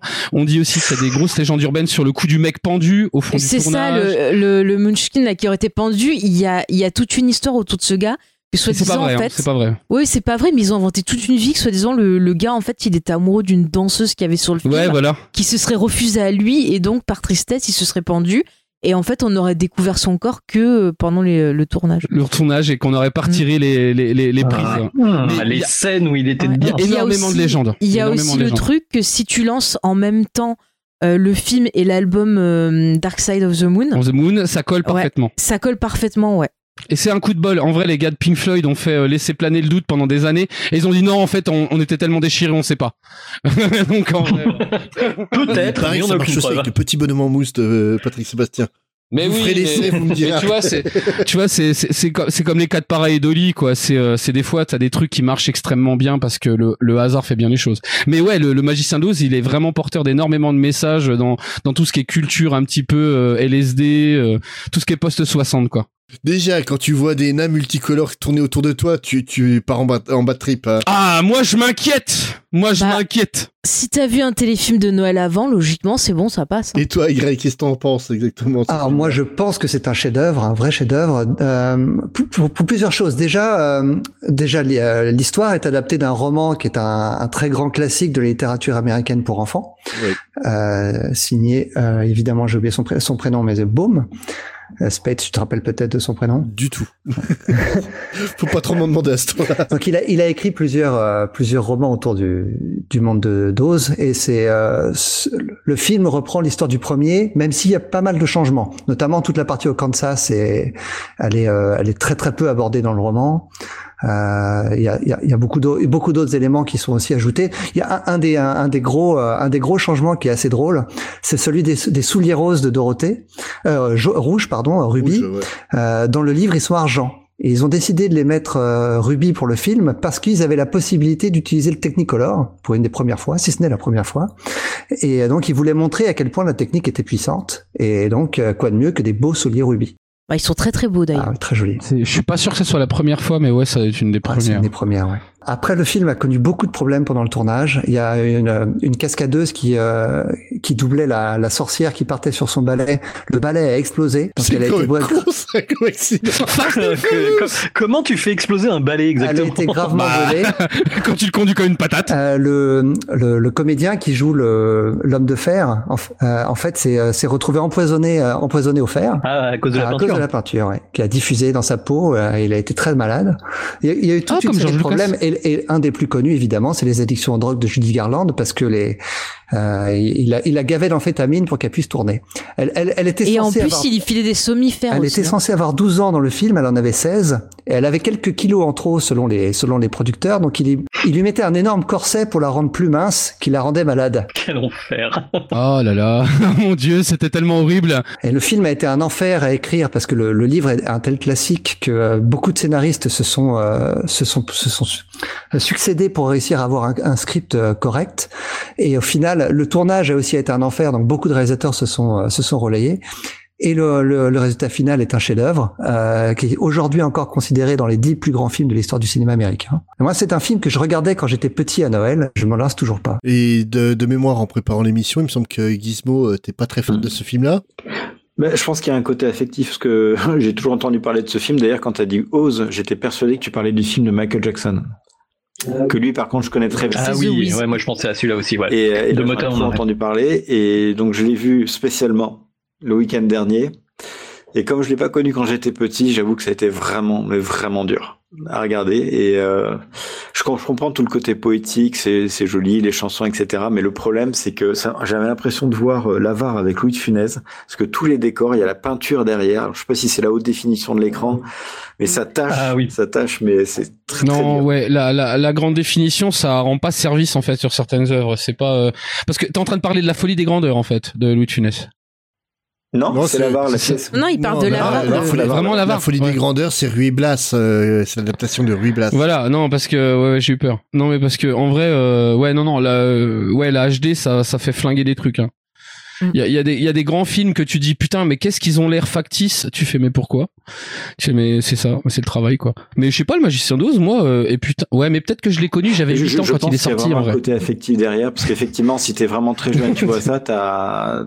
Mais quand tu le vois. ouais Oh, moi, je ouais ouais ouais Ouais ouais ouais c'est comme euh, c'est bah c'est comme tout à l'heure euh, comme comme j'ai sauté sur le paletot de fait quoi où je disais mais putain mais E.T. t'as détesté quoi je dis bah oui tu vois où- Bah ouais, moi, pour moi E.T. je l'ai vu euh, bah vraiment ouais je devais ouais ça devait être en décembre la première fois que je l'ai vu et c'était horrible pour moi je dis ah Mais- putain mon dieu mais ce film il est génial et aujourd'hui tu m'ôteras pas l'idée que c'est un des meilleurs films de Steven Spielberg Bah, écoute, moi, je l'ai vu enfant aussi, euh, E.T.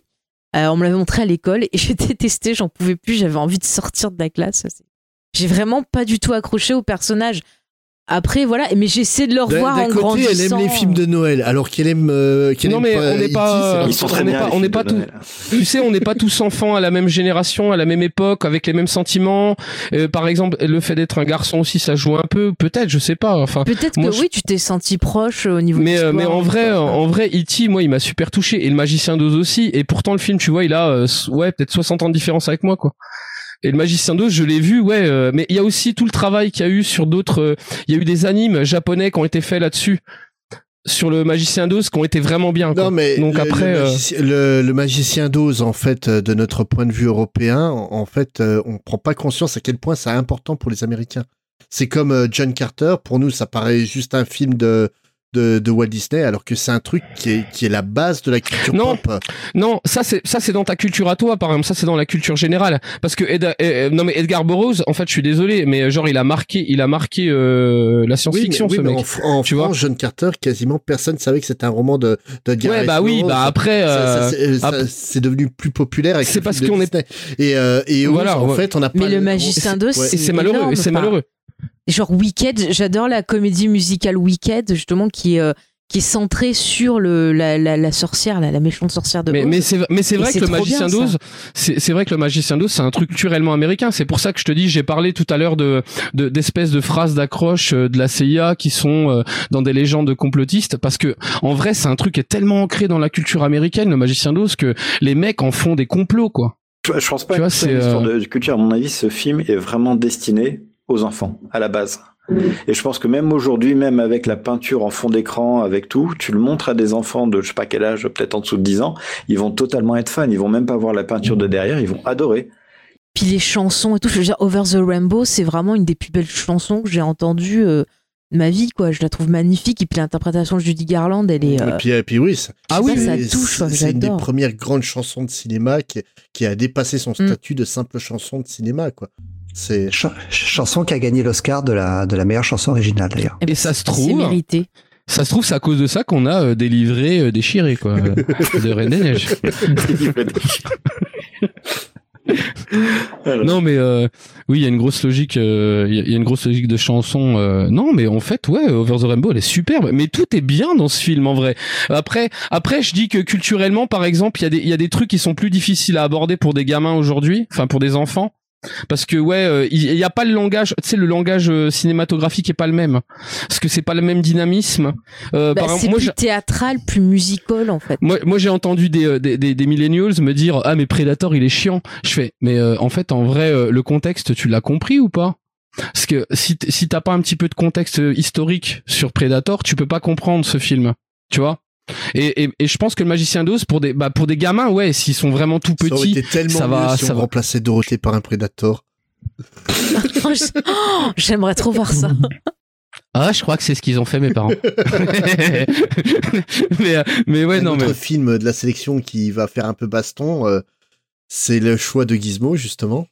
Pourquoi il va faire baston? Ah, vas-y, parle Je crois que Bon, tout le monde n'a pas aimé. Ah bon Ok. oh bah carrément Donc, pour moi, mon film, euh, le film que j'adore vraiment, c'est Légende de Ridley Scott. C'est c'est celui avec David Bowie? Non, ça c'est Labyrinthe. Ouais. À Tom Cruise. Tom Cruise et Tim Curry. Ok. Donc Légende avec euh, donc Ridley Scott 1985, c'est avec Tom Cruise, c'est un de ses premiers rôles. Mia Sara, donc celle qui joue dans Ferris Bueller. Et, euh, et le magnifique Tim Curry qui joue le rôle du, euh, de Ténèbres, donc du, du diable, le superbe diable roule sur, sur la sur l'affiche. Et euh, donc c'est un film, euh, c'est un film d'heroic fantasy, mais avec euh, quelques quelques chansons. Et euh, ça se passe intégralement dans des décors énormes reconstitués, comme à peu près le, le livre sans fin, l'histoire sans fin. Donc euh, absolument magnifique. Et, euh, et donc j'adore ce film. Donc l'histoire, c'est Jack euh, qui est joué par Tom Cruise, qui est un, un espèce d'enfant de la forêt, donc qui communique avec euh, tous les esprits, toutes les créatures de la forêt, qui a une grosse sensibilité, euh, l'écolo du coin, et qui euh, qui est très copain avec la princesse. Donc la belle Mia Sara dans sa robe blanche en plein milieu de la forêt. Et donc euh, comme il a super confiance dans sa princesse et qu'il a envie de l'épater, il lui montre des licornes. Et euh, il montre des licornes. Et le problème, c'est qu'en attirant les licornes, euh, ils les mettent à portée de kobolds. Donc c'est les, les, les, les méchants, les espèces de, de, trolls qui viennent couper euh, la corne euh, d'une des licornes pour la remettre au, diable et pour que le, les ténèbres éternelles envahissent la terre. Donc ça, c'est à peu près le, le pitch. Et c'est absolument super. Enfin, moi, en tout cas, j'adore. Apparemment, il y en a qui aiment pas. Euh, et euh, c'est vraiment un super film. Pourquoi Noël? Parce qu'il y a des passages euh, toujours avec, de- avec la neige, avec les musiques qui vont bien. Et petite particularité, euh, petite particularité, j'ai envoyé euh, de, de, deux musiques. Il faut savoir que ce film-là, euh, tel qu'on le connaît aux États-Unis, il n'est pas du tout le même dans le reste du monde. Parce qu'aux États-Unis, au dernier moment, les producteurs n'ont pas trop aimé la musique et ils ont mis euh, la musique totalement électro des années 80 de Tangerine Dream. Donc extrêmement électro. oh la vache Ah. Ah, ouais carrément quoi Oui, et tonnerre mécanique, oui, on sait. du coup il a marché aux États-Unis ou pas? Parce que waouh Il a, il a, il a moyennement marché. ouais ça m'étonne pas hein. Il a moyennement marché. Et en, et en France, nous, on a eu euh, Jerry On va peut-être Goldsmith. s'écouter, euh, s'écouter euh, Tangerine Dream.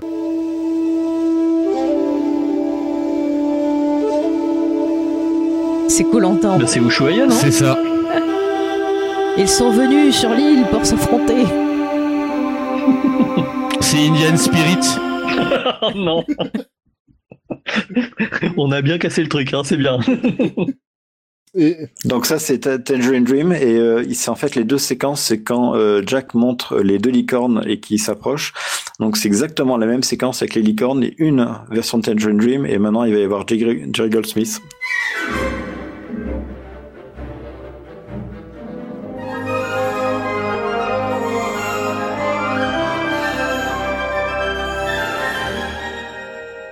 Ah ça a pas la même gueule hein Bah, surtout, c'est pas du tout la même ambiance, quoi. C'est pas du tout la même ambiance. C'est assez dingue.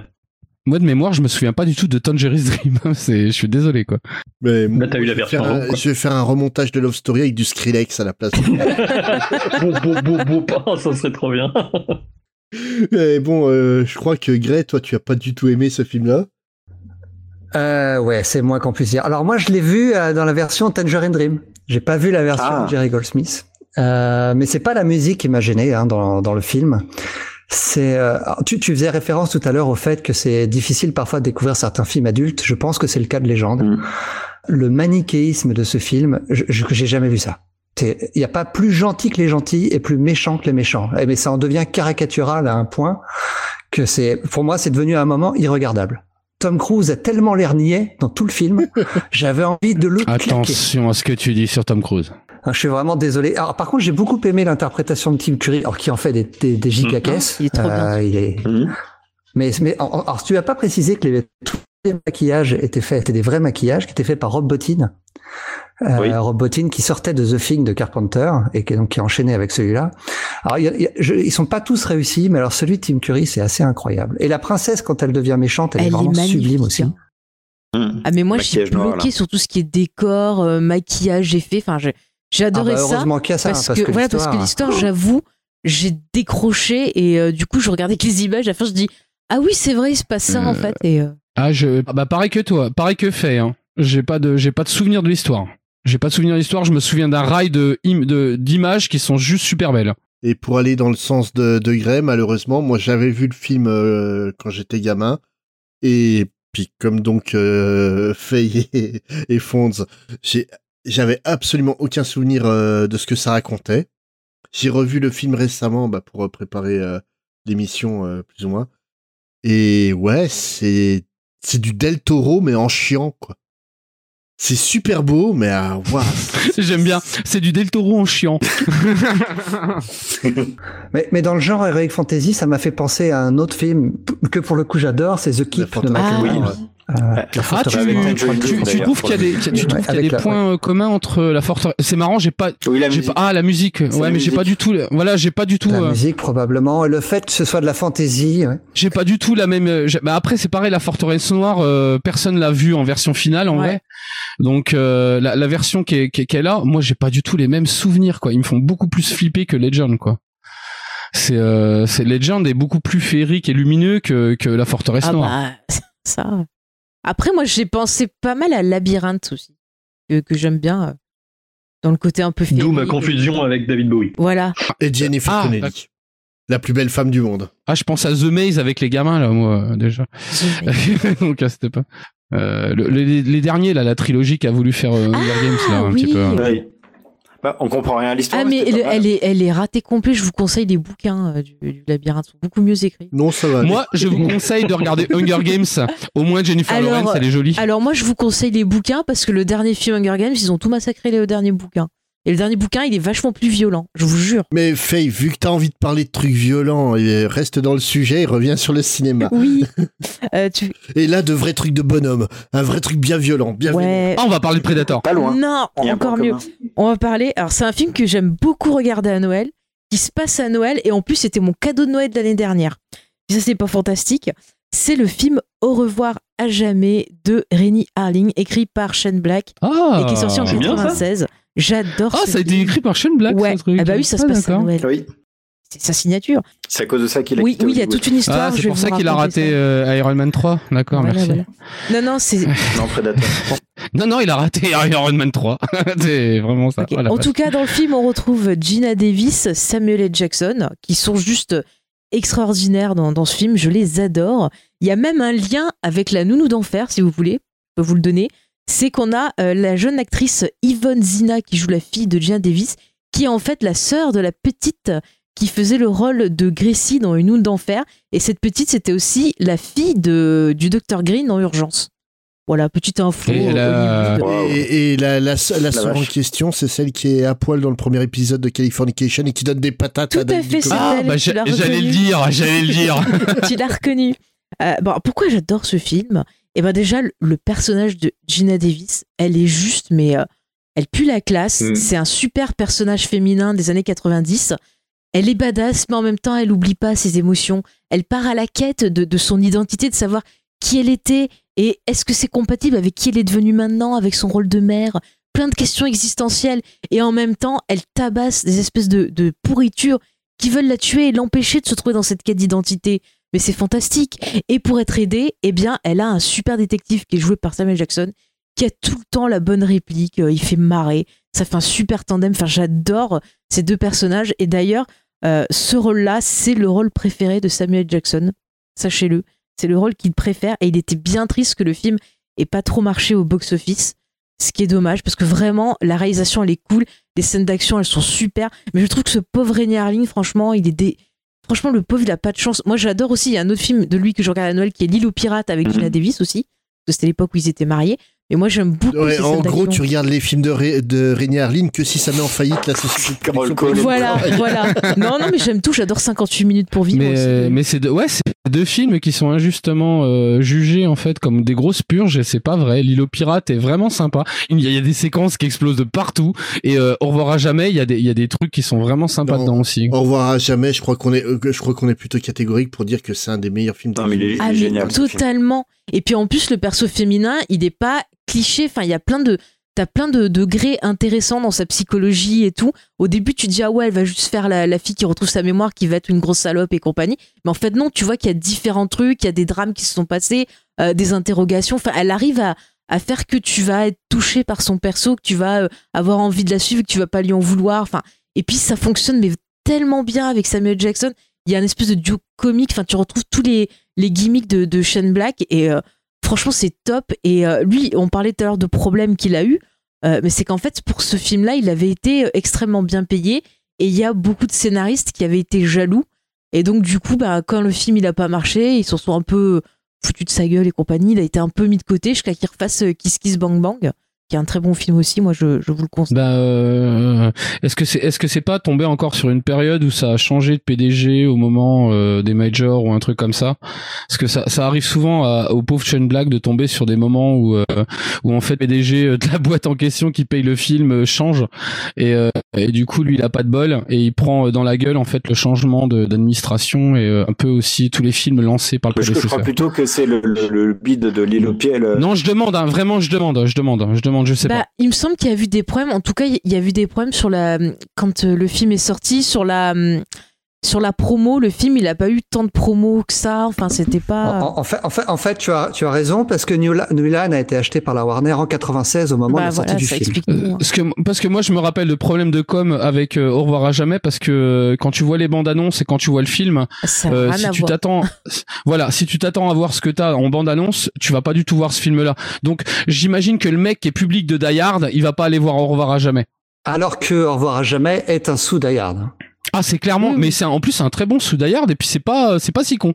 C'est vraiment pas si con que ça et euh, moi Il y a- j'ai trouvé il y a bien. quelques il y a quelques soucis euh, de, de facilité scénaristique euh, dont elle, elle s'échappe assez facilement de plusieurs endroits Ouais. avec oh tiens j'ai besoin de ça ah Mais- bah, ça tombe mais c'est- bien Ah, quand elle est enchaînée à l'espèce de ces deux roues là qui la mettent Oui, sous l'eau que ça la- mais mais t'as mais t'as souvent le cas pour des pour d'autres films comme Speed ou des trucs Ouais, comme ça ouais. et t'as et t'as des deux avec. Maxina qui arrivent comme des conneries euh, dans les Die Hard aussi qui sont Mais incroyablement ça, dingues. ça fonctionne Mais, dans euh, les films d'action parce que justement, t'as le spectacle, t'es à fond avec le, le perso et du coup, quand elle arrive à, à se tirer d'un truc, tu dis yeah, vas-y, vas-y. Enfin, tu sais, je parlais de la, la scène justement là où on, la torture sur la roue, qu'on la met, euh, Dans le moulin. qu'on la met dans l'eau, qu'on veut la noyer et tout. C'est ça qui révèle sa, sa mémoire. Et tu vois, t'as cette scène où tu dis oh mon dieu, je suis pas bien, elle essaie de se délivrer, elle arrive pas.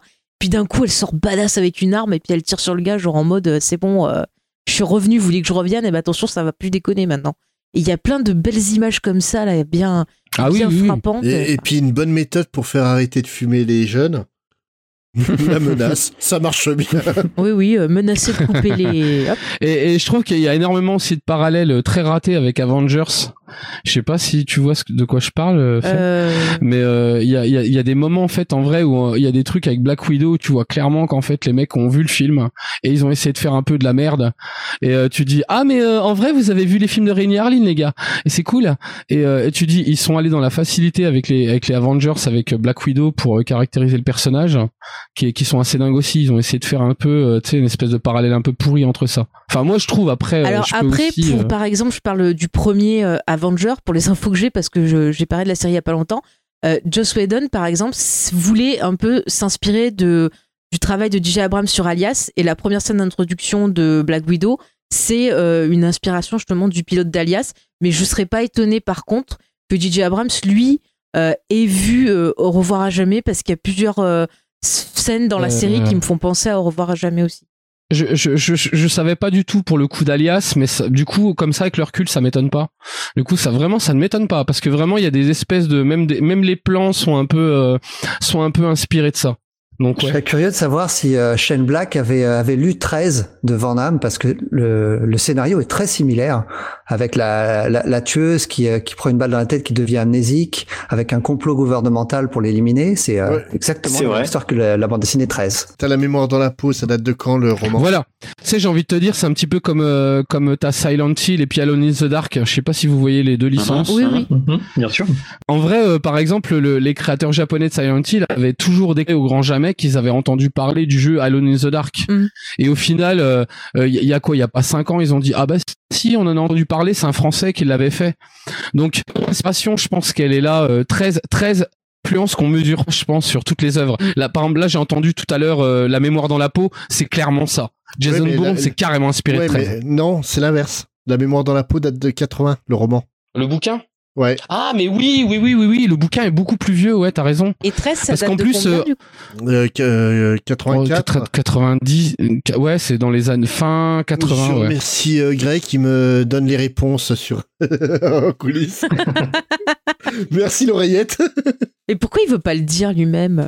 Parce que, parce que de mémoire, le bouquin, euh, genre, il prend un mec qui ressemble beaucoup à Colin Firth, en fait. Le bouquin, euh, c'est un, c'est un quarantenaire avec des lunettes écaillées. C'est pas du tout un Matt Damon de 25 Ah, bah, ans. c'est Robert Ludlum, ouais. Mais le concept de base euh, reste le même, quoi. Après, après, tu peux pas savoir si vraiment, c'est comme, tu sais, toutes les idées. Est-ce que vraiment les idées, elles ont été interceptées Non, t'in- t'inquiète Voilà. que Van Damme avait, avait lu la mémoire dans la peau et qui s'est clairement inspiré de, l'idée. euh, c'est. Après, je euh, connais pas, il a- assez- il- je connais pas assez Van Damme pour, euh, pour dire ça. Après, c'est euh, beau de voir que tout se réunit, tout se rejoint, tout s'inspire. Non, je, je, je pense je pense qu'à un moment, de toute façon, t'as des espèces d'idées qui viennent et qui, euh, tu sais, qui, comment dire, font commun au niveau, euh, niveau euh, mondial et, euh, et qu'à un moment donné, t'as une espèce de truc qui sort comme ça. euh, c'est, c'est comme t'as plusieurs films des fois qui arrivent en production et tu fais Oui, bah regarde, quand on a vu le pic de Dante, Volcano, toute cette vague un peu. euh, voilà où t'as Independence Day, Mars Attack où en Voilà. fait en vrai euh, tout le monde a dit tout le monde a dit oui mais en fait en vrai c'est Roland Emmerich qui a tapé dans les euh, dans les scénarios. En vrai c'est pas vrai du tout. C'est-à-dire qu'en vrai Roland Emmerich il met deux semaines pour faire un, pour faire écrire un scénario à son scénariste. Donc en vrai euh, il en a rien à foutre. C'est juste que les hasards du calendrier ont fait que bah Mars Attack est sorti euh, Oui, mais Fonds, quel est le rapport avec Noël? À aucun Parce que là, on est parti loin, hein, quand même. hein. en vrai et en vrai j'allais dire et je vous donne la main et je vous donne la main Et, et pour euh, parler des coïncidences cinématographiques, on a aussi Deep Impact et Armageddon qui Oui, c'est vrai. quasiment. mais oui oui oui Et qui t'a parlé d'Armageddon, faut pas oublier que Armageddon, il y a une grande musique, donc on va passer à la partie musique. euh, Joli. oh jolie transition donc pour ça, on accueille euh, Murdoch qui nous a rejoint tout à l'heure. Ouais, salut. Ça va? Ouais. C'est un peu le bordel quand même. Oh non C'est non. Et c'est donc toi qui vas diriger la petite équipe qui va parler musique. Donc euh, pour ça, euh, tu vas être épaulé par euh, Grey Pigeon et par Winston qui va commencer à, à travailler un peu. Oh, sympa. Pourquoi ça tombe sur lui comme ça hein? Défends-toi Winston dis quelque chose Il va parler de la musique de Predator. Nique ta mère. Vous allez de... alors il vous recommande LTM boum L'album de Noël de NTM, bien sûr. Ah oui, ça être drôle. hein. Eh ouais.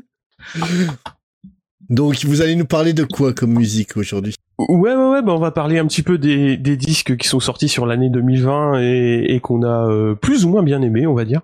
Et euh, ouais, ouais, c'est toi qui commence, Winston. Ah bah très bien. Alors on va commencer par un groupe de rock qui est le John Cena de du, du rock de ces dernières années. Euh, on va parler de Idols, le groupe autant détesté qu'apprécié, qui sort son dernier album là cette année, qui c'est Ultra Mono. Euh, et alors il n'y a pas de il y a pas de jingle ni rien pour ça, mais c'est pas grave. Si vous avez écouté les- le, le disque d'avant, J'ai j'ai un extrait Ah, vas-y. euh, pour... euh, balance Pat Le Guen. euh, fais péter fais péter Fais péter. En période de Covid, j'ai tout- j'ai pensé, j'ai pensé mettre touche pas à moi. Ouais. Ou Oh, c'est touche. trop nul ça. c'est pas grave.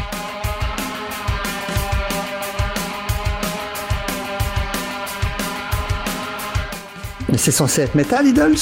Non, non, non. Non, non. Non.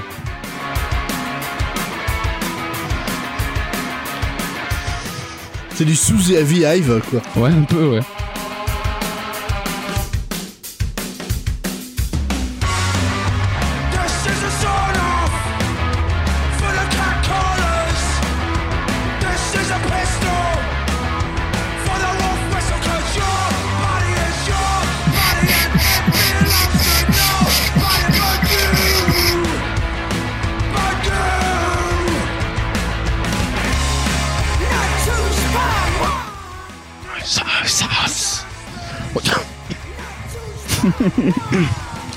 On est d'accord qu'il parle pas du tout français, le monsieur qui a écrit ça. Non.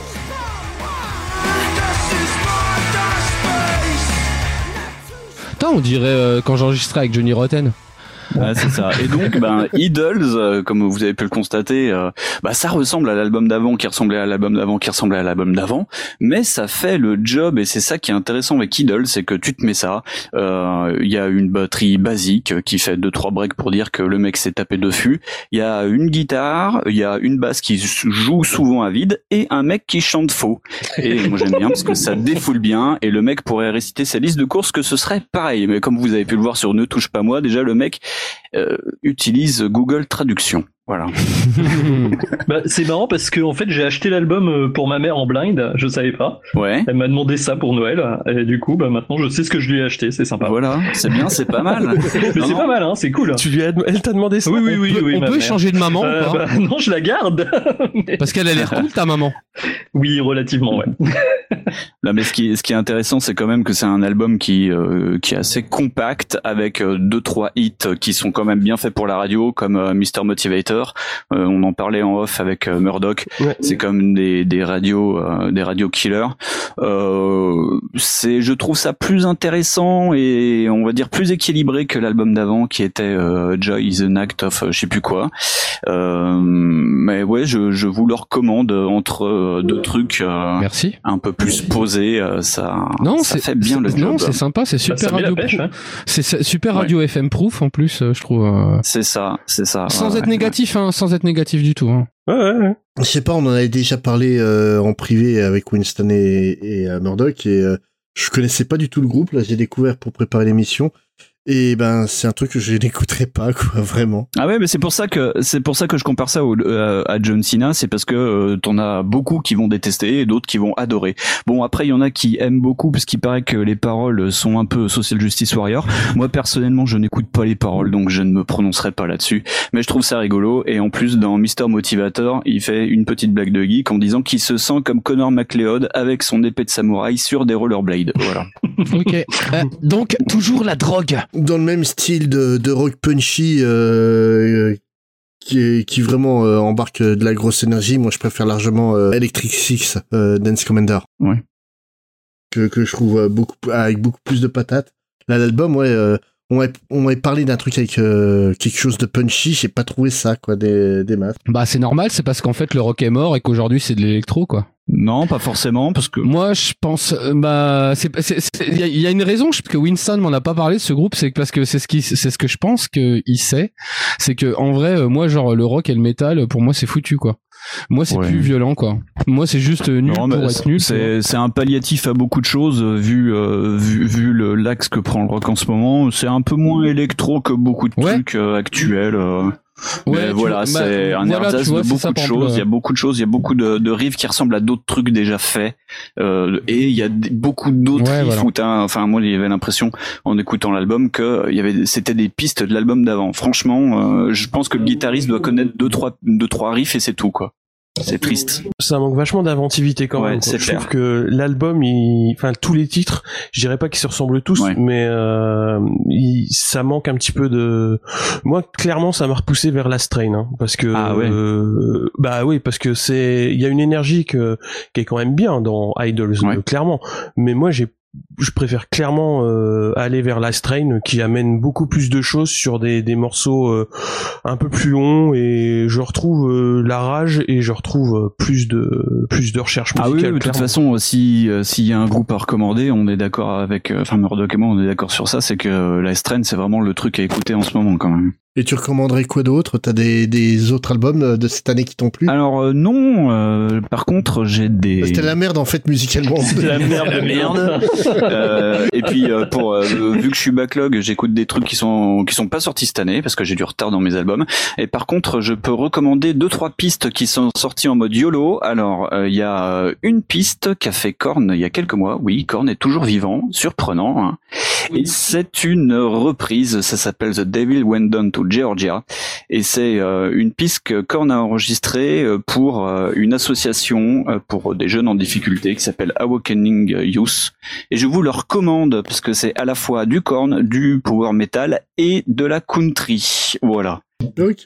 Et euh, autre chose, euh, je pouvais pas vous quitter sans vous parler du retour de System of a Down, qui revient avec euh, deux pistes qui sont euh, Protect the Land et euh, comment ça s'appelle déjà? Euh, Huma- Humanoid Genocidal, euh, qui sont deux pistes qui sont sorties. euh, C'est pour euh, une association caritative pour ce qui se passe en ce moment dans le Haut-Karabakh, euh, qui est une province ar- arménienne indépendante qui est en train de se faire euh, un peu ravager la gueule par les Russes et l'Azerbaïdjan. Et donc on retrouve on retrouve System of vraiment euh, avec la rage au ventre, avec euh, deux pistes euh, bien envoyées. Bon, Protect the Land est une grosse balade, mais en tout cas, euh, Humanoid Geocidal, euh, c'est du concentré de System of a Down, comme vous en avez pas pu entendre depuis 15 ans maintenant. Voilà. Ouais, parce que et ça fait pas de mal. Yes. Parce que putain, qu'est-ce qu'ils sont vieux maintenant.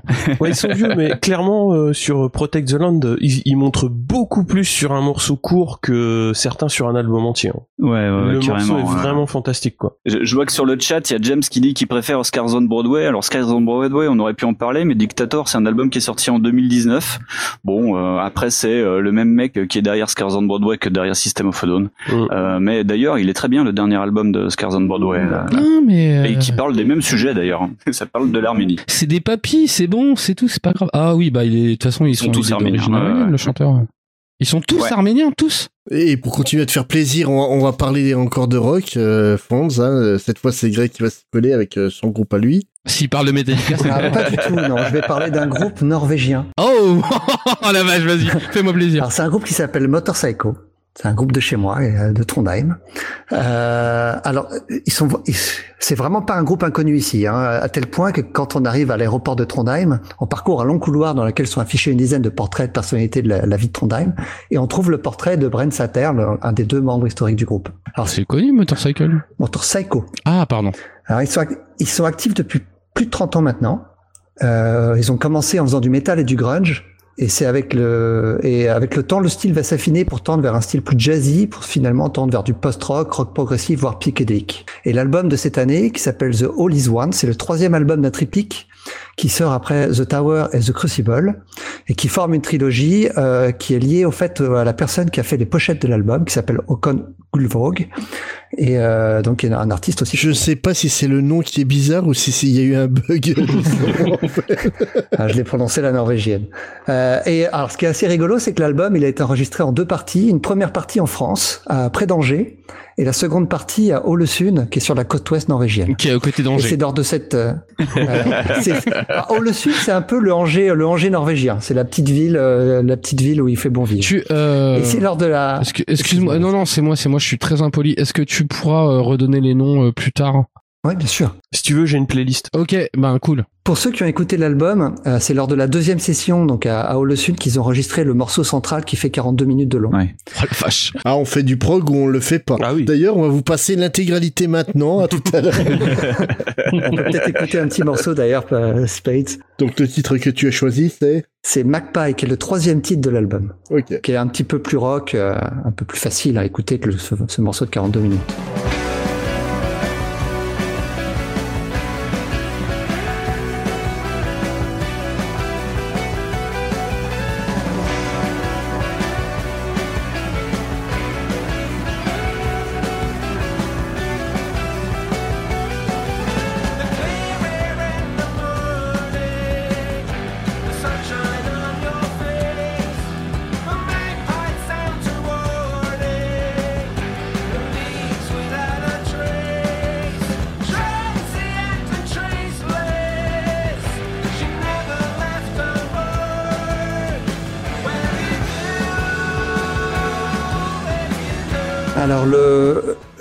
Ce que je disais, il y, avait, il y a un morceau très long au milieu au milieu de l'album qui s'appelle Nox, qui est en cinq parties.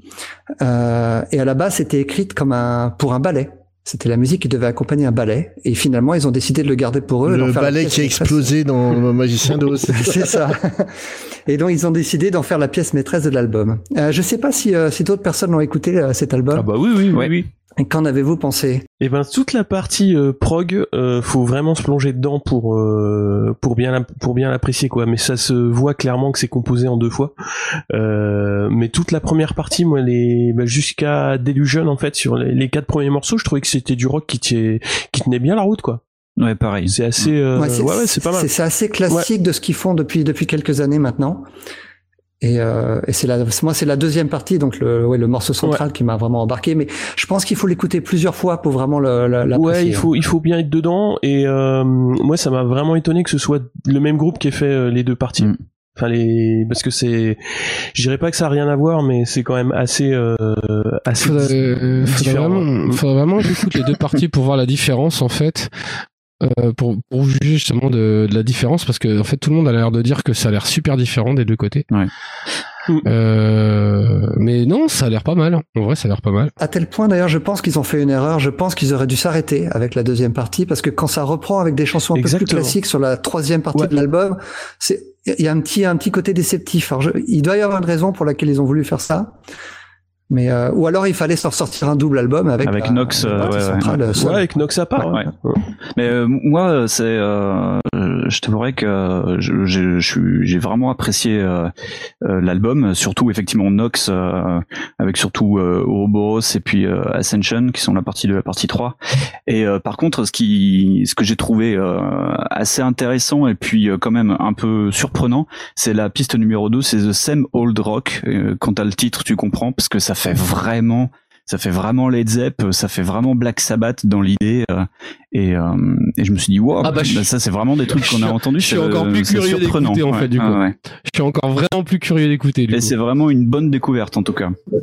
Faut savoir que c'est un groupe qui est très productif. Ils sortent un album par an depuis maintenant euh, plus de 20 ans. Et, euh, et ils aiment en fait dérouter leurs fans, à changer, à à changer régulièrement de style. Là, ça fait maintenant une bonne dizaine d'années qu'ils sont partis vers le prog. Mais même au sein du prog, ils aiment changer. Hein, ils aiment. euh, et le fait de, ils ont changé deux fois de batteur en 10 ans. Et à chaque fois, ils ont pris un batteur qui est plutôt jazz et un batteur plutôt rock. Et là, en ce moment, on a un batteur très jazz. Et ça se sent vraiment euh, dans leur dans leur composition. Et, et tu sais pourquoi ils sont venus enregistrer en France? Ah non, alors ça, je sais pas. du C'est moins Non. cher. Non, c'est possible. Et, et alors par contre, à- à- aller les voir en concert, c'est une expérience. Je les ai vus. euh, Et beaucoup ça fois. fait, et ça fait plaisir, et ça, ça fait plaisir de, de voir des Norvégiens qui font autre chose que du black metal. Vraiment, ça, ouais. vraiment, vraiment. Parce que euh, putain, la réputation des Norvégiens dans le métal, c'est juste des mecs qui gueulent et qui égorgent les chèvres, et ça commence à devenir vraiment chiant. Vraiment. Parce qu'il n'y a plus de chèvres. Parce que déjà les chèvres, merde quoi. L'intervention qui tue. non, non, non, non, non, mais vra- vraiment, je suis curieux d'avoir euh, d'a- d'avoir les noms des, des trucs et tout parce que j'ai vraiment envie d'écouter du coup. Mais euh, parce qu'en plus, on me parle de Black Sabbath. euh, en vrai, moi, ça me parle, tu vois. Donc, euh, ouais. Mais, mais un truc qui me fait peur, c'est que tu me parles de trois parties, d'un morceau de 42 minutes. En gros, ton CD, il fait la taille d'un, d'un, d'un 33 tours, quoi. Il fait, il fait- il fait 1h25. Ah ouais, il est très long. hein. Il est, c'est 1h25 vrai- il fait. Ouais. C'est vraiment un truc où euh, ouais faut faut prendre du temps pour l'écouter. C'est un truc qui se digère pas en une fois, ça c'est clair. hein. C'est c'est très intéressant. hein. Il y a un moment où j'étais euh, en train de faire autre chose et euh, bah, j'ai j'ai mis sur pause pour pouvoir écouter calmement parce que waouh c'est condensé quoi. Mais tu vois, c'est c'est euh, c'est une des raisons qui fait que maintenant j'écoute moins de rock parce que en vrai, euh, faut un bagage, euh, faut un, faut comment dire, faut un, faut un contexte. Tu peux pas écouter ça dans ta bagnole. Euh, ce que ce que tu peux faire avec l'électro. Ce que euh, bah, Skrillex, sans déconner, enfin je prends l'exemple le plus bateau, tu prends ça dans ta caisse, euh, ça passe ou ça passe pas. Hein. Oui, ça, cou- et ça couvre les, la casse moteur si t'as un accident. Quand tu mets ta voiture sur une glissière de sécurité, au moins tu n'entends pas la glissière de sécurité. Je suis en train d'en parler à mes voisins parce que je, je leur ai dit ça, je leur ai dit non mais arrêtez d'écouter de la merde, mettez au moins ça parce que au moins comme ça euh, on n'entendra pas le bruit de vos diesels. C'est Voilà. pas mal. Et euh, mais non mais en vrai si tu veux, je, je trouve que le rock ça doit déjà être une musique qui doit s'aborder assez facilement. Moi je considère ça comme ça. Mais après euh, après c'est pas un mal d'avoir un certain bagage pour écouter la musique. Comme euh, il faut pas un bagage, enfin tu as le droit d'avoir un bagage quand tu regardes du film. c'est pas pareil. Mais en vrai, je trouve que le rock c'est moche, ça s'encroute, ça fait des trucs comme ça, ça fait ah bah si t'as pas le bagage culturel, tu peux pas écouter. Je trouve ça un peu dommage. Après, euh, je suis très curieux d'écouter ce que vous avez énoncé là parce que en vrai, euh, moi, moi, ça me parle plus euh, niveau euh, sonorité, euh, donc euh, ouais. Eh ben, on va te faire, on, on va te faire plaisir et on va pas du tout aller du côté du métal avec la sélection de, de Murdoch. Attends, attends, attends, il y a les, il y a le petit plus de, Ah oui, ouais. de, de Grey Pigeon. Je me disais Ah, qu'il y a, bah je me disais qu'il y a un disque d'une heure 25, ça te suffisait, mais non, t'es gourmand. non, non, parce que alors, moi, moi j'ai des- j'ai entendu pas mal de super albums. Alors je retrouve ma liste euh, cette année. Alors déjà, euh, moi j'écoute énormément de, de stoner rock et le, le prince du stoner c'est Brand Björk. Et Brand Björk sort un album aussi presque tous les ans et cette année il en a sorti un qu'il a appelé Brand Björk. Et euh, c'est un album à- qu'il a fait vraiment à la cool. Euh, alors c'est pas du tout métal hein, pour le coup. Euh, vraiment un, un excellent album. Ainsi, un- sinon euh, Pearl Jam a sorti un album cette année aussi. Et Ouais, ouais, ouais. Quoi, quoi, quoi, quoi, quoi Ouais, L'album Gigaton Bah de. Pearl Jam est comme Sérieux d'habitude avec Pearl Oh, Jam. merde. Ouais, ouais, Excellent. bah oui. Mois de mars. Ok. Mars att- ou avril Attends, hop, je vais taper ça très vite. Merde, sérieux Pearl Jam a sorti un truc. Euh, vraiment un excellent album. Et enfin, ma- mon troisième conseil pour l'année, euh, Spade, je pense que tu vas me rejoindre, c'est le dernier album de Hills qui s'appelle Earth to Dora. Et tous les albums de Hills sont excellents, mais celui-là encore plus. Ouais, il a, Vraiment mon- il, un il est- très il bon, a très bon niveau, hein, putain. Ouais. ouais. C'est vraiment excellent. ouais. C'est et donc euh, maintenant on part sur la sélection de Murdoch. Ouais. Donc toi tu as choisi un titre euh, un peu plus un peu plus classique en fait. Ou euh, très, très, très classique la sélection. Donc tu, nous- tu vas nous parler de quoi en priorité? On va parler un petit peu des Strokes. hein. Oh, des Strokes. Avec.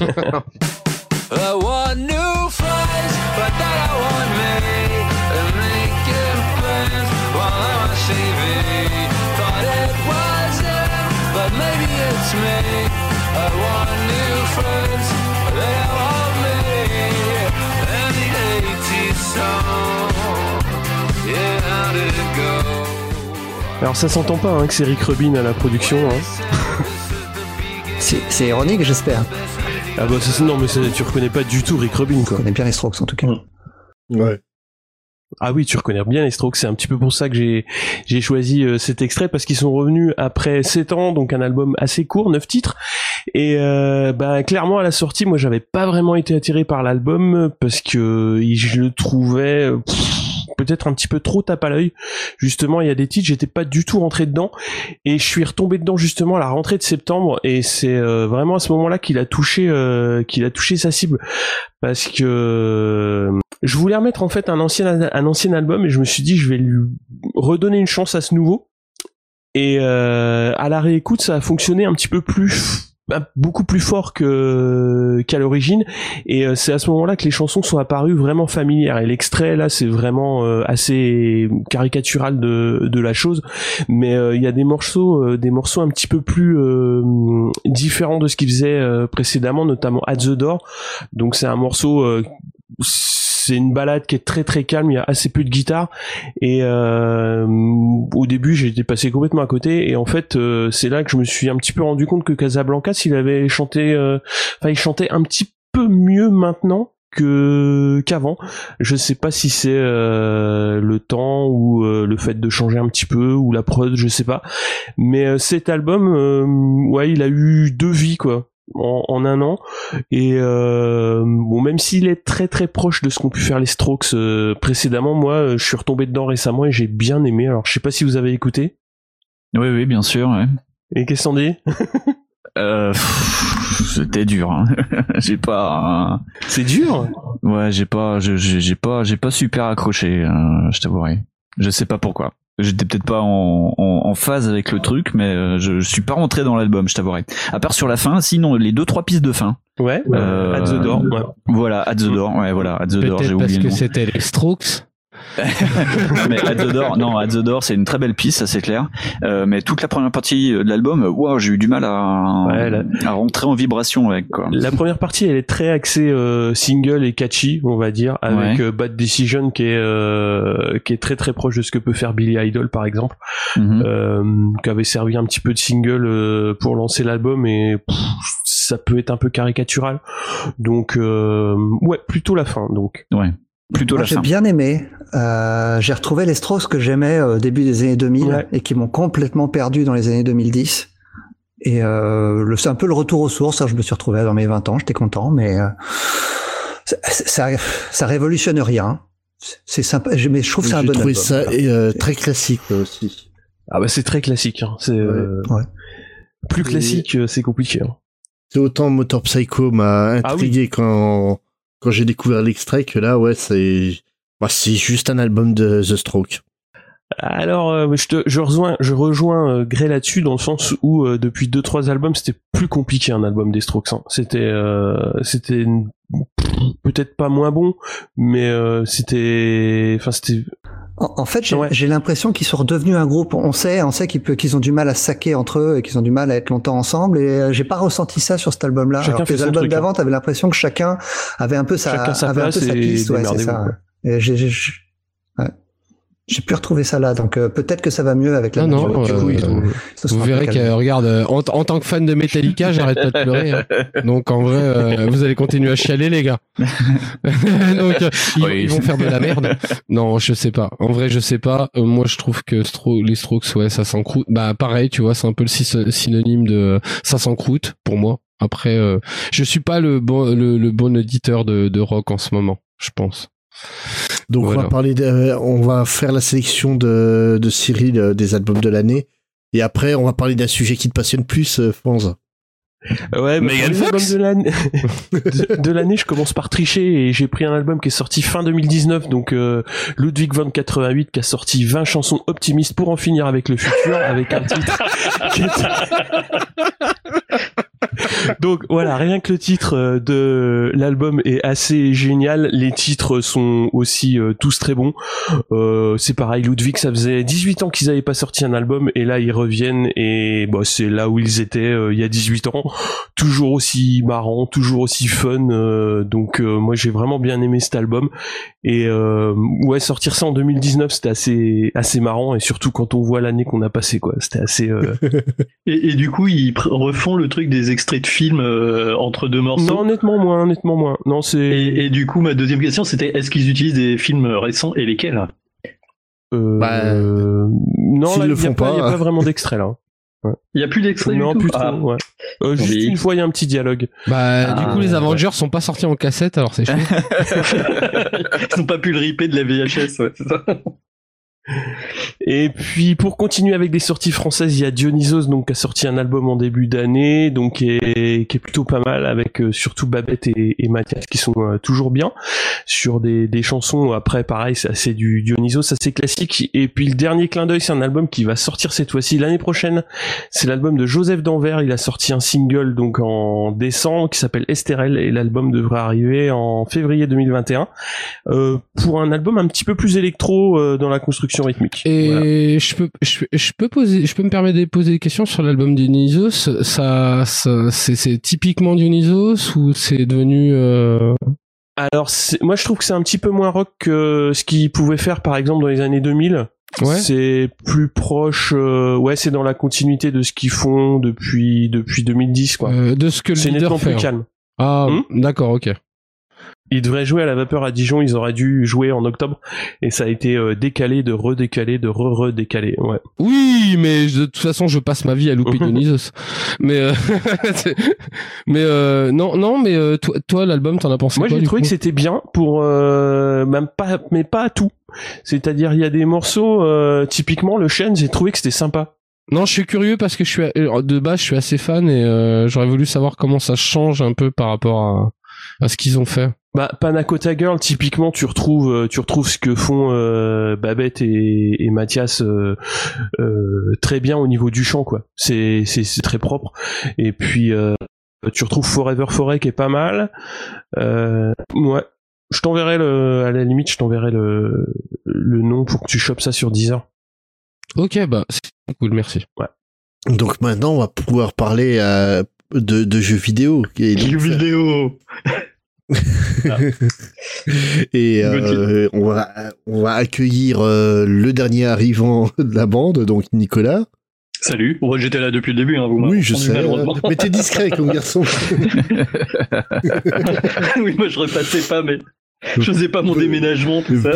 Et, pas, et pas comme le mec tu ne veux pas parler des films de Noël, hein Ah, je suis désolé. euh, Oh, C'est bien ça. euh, Mais, euh, C'est la magie de Noël, ça l'a mais emballé. vraiment, mais vraiment, j'ai j'ai découvert un prisme de la cinématographie que je connaissais de pas. Noël. Ouais, Bah, parle d'un prisme. De Noël. Bah, parle d'un prisme que tu connais et parle de jeux vidéo. Euh, ouais, d'accord. Alors du coup, on nous avait dit qu'il fallait qu'on parle des jeux qu'il fallait, des pires jeux qu'il fallait qu'on offre à Noël.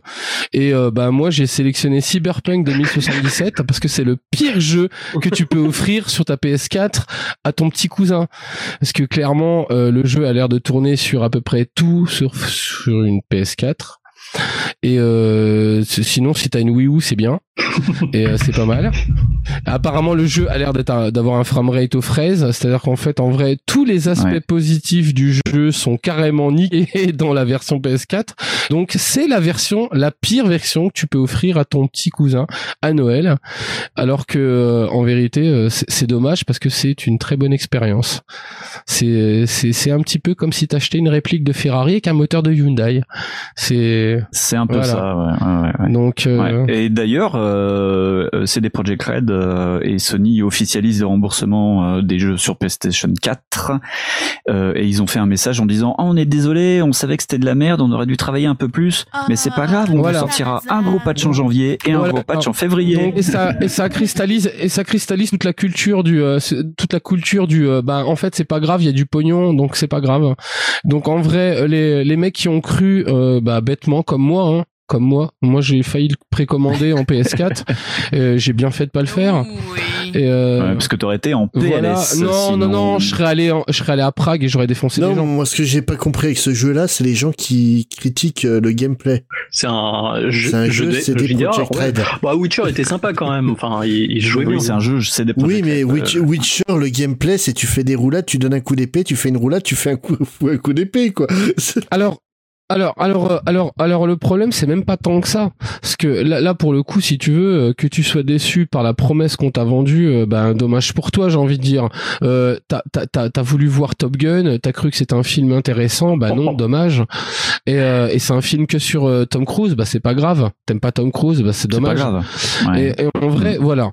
Là, il n'y a pas de problème avec ça. Si tu veux, effectivement, par exemple, le, euh, le, le jeu Cyberpunk euh, euh, parle pas beaucoup de Cyberpunk. Par exemple, la question dans le Cyberpunk, c'est beaucoup des questions sur euh, qu'est-ce que le transhumanisme, qu'est-ce que fait euh, euh, toutes les entreprises sur nous, qu'est-ce que transforme l'humain.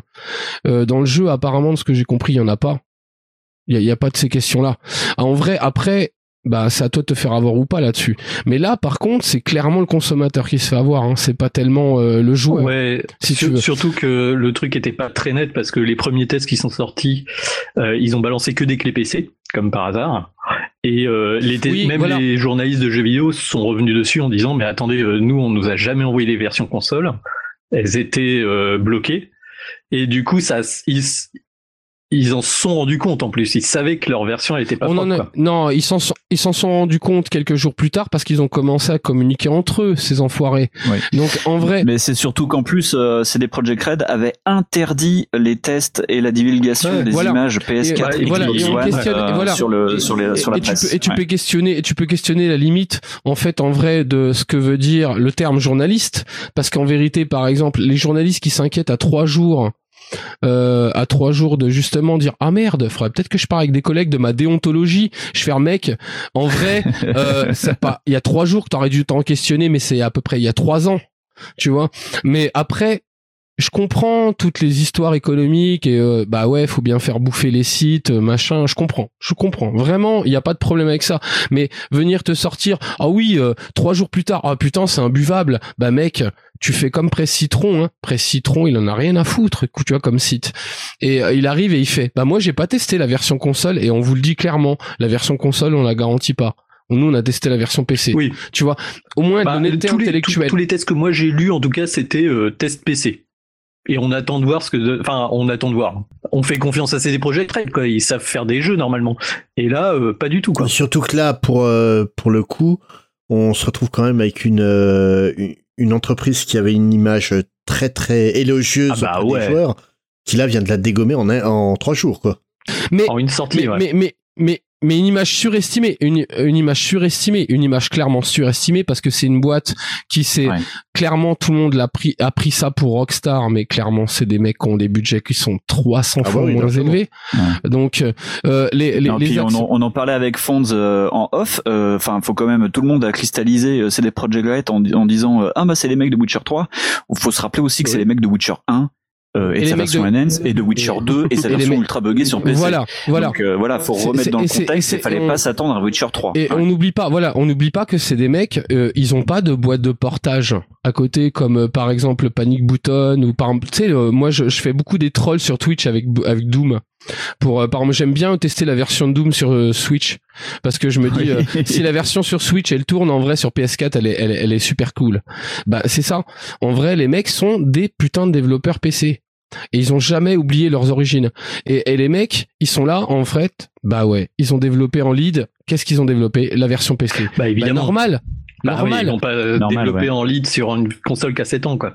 Oui, mais le problème, le problème, c'est qu'ils ont axé toute leur com et depuis euh, trois ans où ils ont fait les premiers reveals en Behind Closed Door à l'E3, euh, où c'était dit, dit, euh, oui, euh, ça va marcher super bien, euh, ça va cracher les tripes de la PS4 et de la Xbox One. Euh, non, pas du Ah tout. oui, oui, oui. final. Quand t'es- quand t'es naïf comme moi, tu dis ah donc en fait en vrai ce qu'ils sont en train de nous montrer c'est de la version PC euh, qui tourne, mais vous inquiétez Ouais. pas, il y aura de la, persu- de la sera version pareil sur PS4. Ouais. il y a de la version PS4 qui sera downgradée et qui va tourner. Mais là, mais là, on en est à des versions qui sont pires que des versions de jeux Ubisoft. Et Ubisoft, les mecs, ils l'ont déjà pris dans la gueule, les versions downgrade.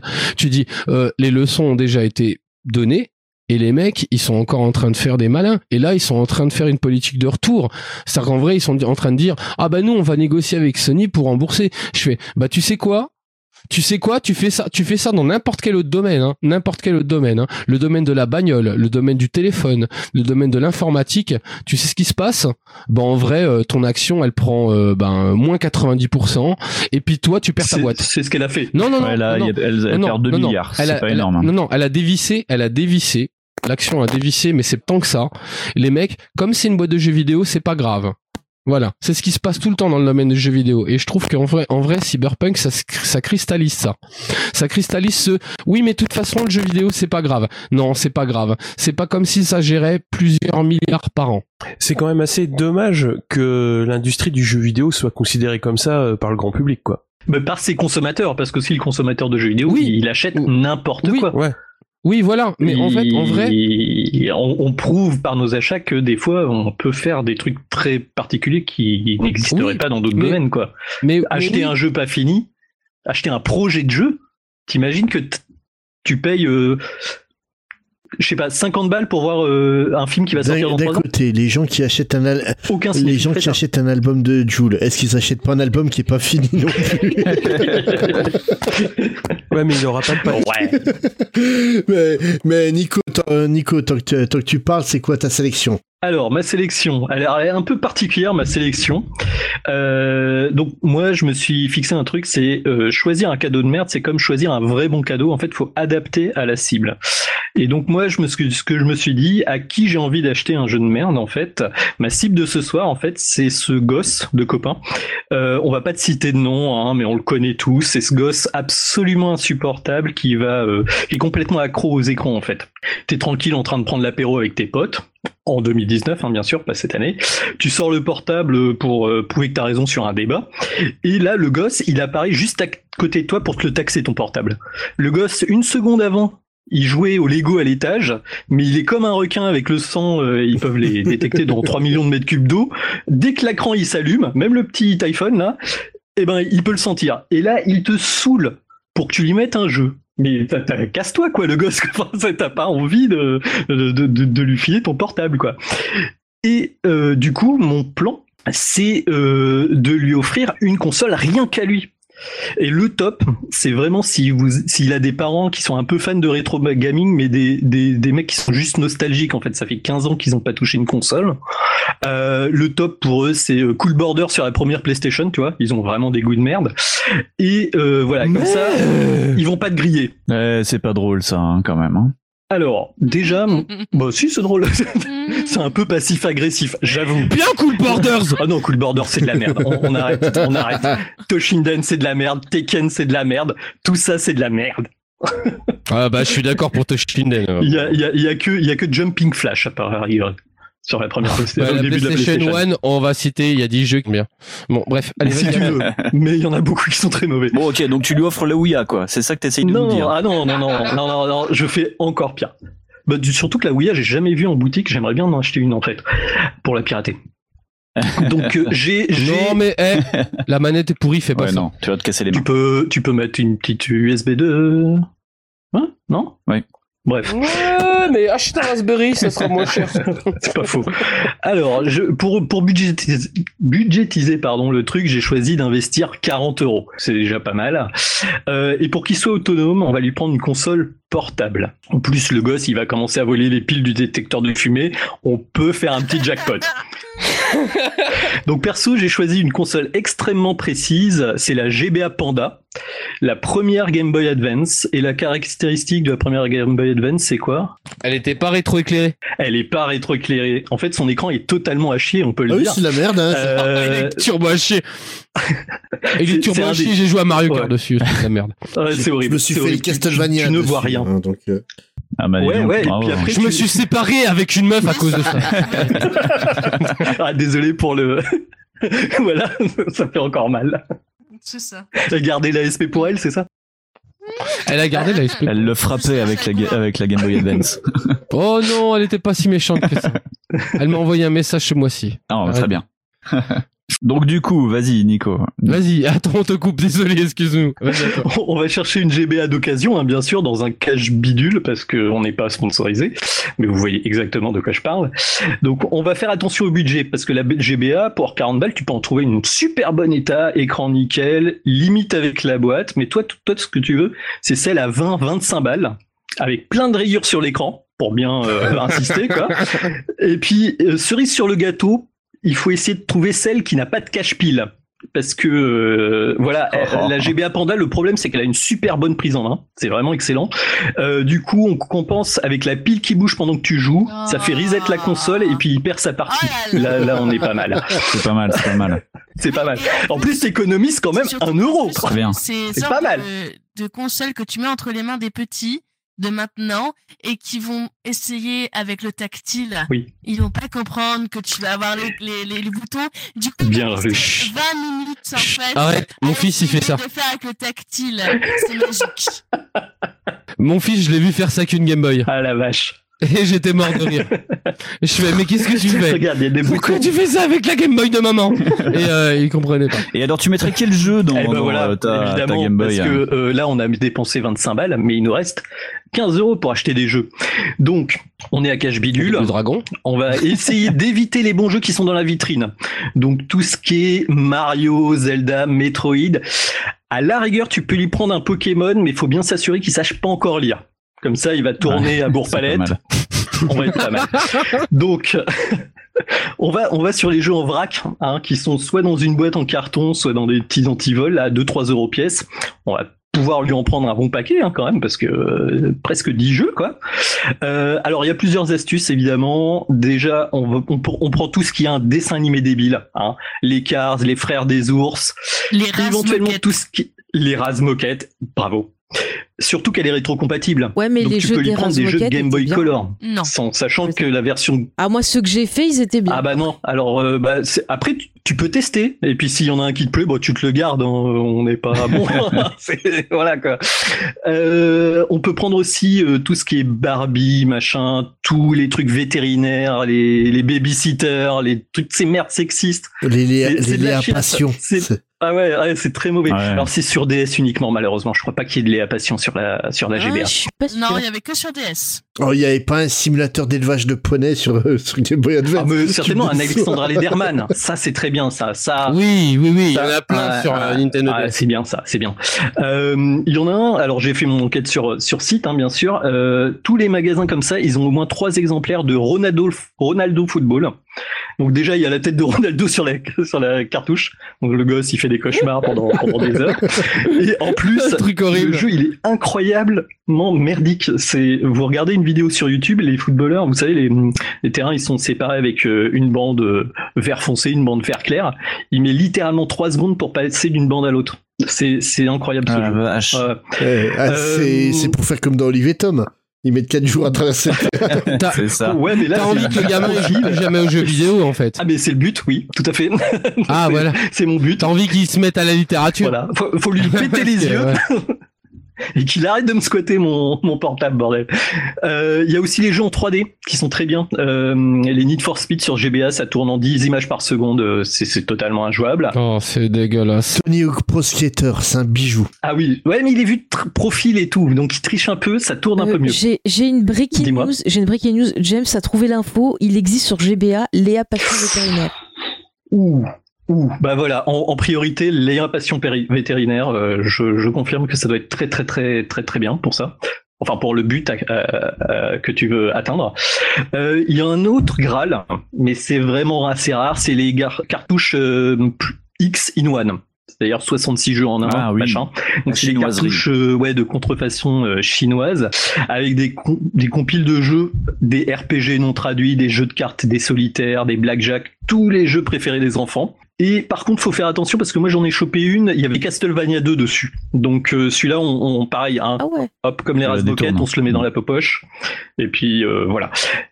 Petit top du Graal, hein, c'est euh, si c'est pas lire et qu'il aime Pokémon, vous prenez toutes les cartouches où il y a Pokémon dessus, parce qu'en fait il y a aucune pile de sauvegarde dans les cartouches. Donc euh, on est sûr que le gosse il recommence le jeu à chaque fois et il tourne à bourre palette. Enfin c'est c'est c'est le premier sec de l'enfer quoi. Donc voilà et voilà. C'était ça ma. Moi, ma si je, peux reco recommander cadeau un- pourri. si je peux recommander le jeu pourri par excellence pour la GBA sans, sans écran ré- rétroéclairé, Boktai. Ah c'est le truc qui jouait au soleil là. Voilà, en fait, c'est un jeu- un- une cartouche où tu as un capteur solaire, donc tu vas charger le, le gun de ton, de ton héros euh, de soleil pour pouvoir tirer sur les ennemis. Donc le truc, t'es obligé de jouer au soleil. Et le problème, c'est que la, la Game Boy Advance, quand tu joues au soleil, tu ne vois plus rien. Mais c'est c'est euh, un jeu C'est vrai. c'est un jeu Konami, c'est pas Ouais, un spin-off de Castlevania d'ailleurs, ça Boktai Euh, je, je Boktai, non, non, non, c'est pas du tout un spin-off de Castlevania, c'est un espèce de concept euh, qui a été fait pour euh, que les enfants arrêtent de jouer à la console. mais, mais en vrai, Boktai, ça a été un, ça a été un vrai concept euh, lancé hors, euh, hors truc. C'est une super bonne idée de base. Les mecs ont juste pas vu la console. Ouais. Et les gars, petit euh, parce que là j'ai sorti mon portable, il y a pas de gosse dans, la- dans, dans le coin. Concepteur Hideo Kojima. Oui, alors c'est Oh. étonnant du coup. Voilà. Et il y a deux suites. Euh, se- seulement sorti Ouais, au. Japon, peut-être. Ouais.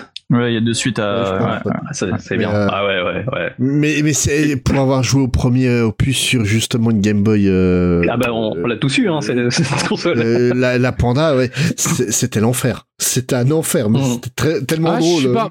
Non, mais c'est. Enfin, moi, je suis pas. Enfin, je suis pas conf- foncièrement d'accord parce que moi, j'ai euh, j'ai joué à la Game Boy à Fribourg dans mon train euh, en pleine nuit avec les lampes et je trouve que du coup, euh, la, la Game Boy Advance, en fait, c'est une avancée par rapport à la Game Ah, Boy ouais, avec ouais. son écran de calculette.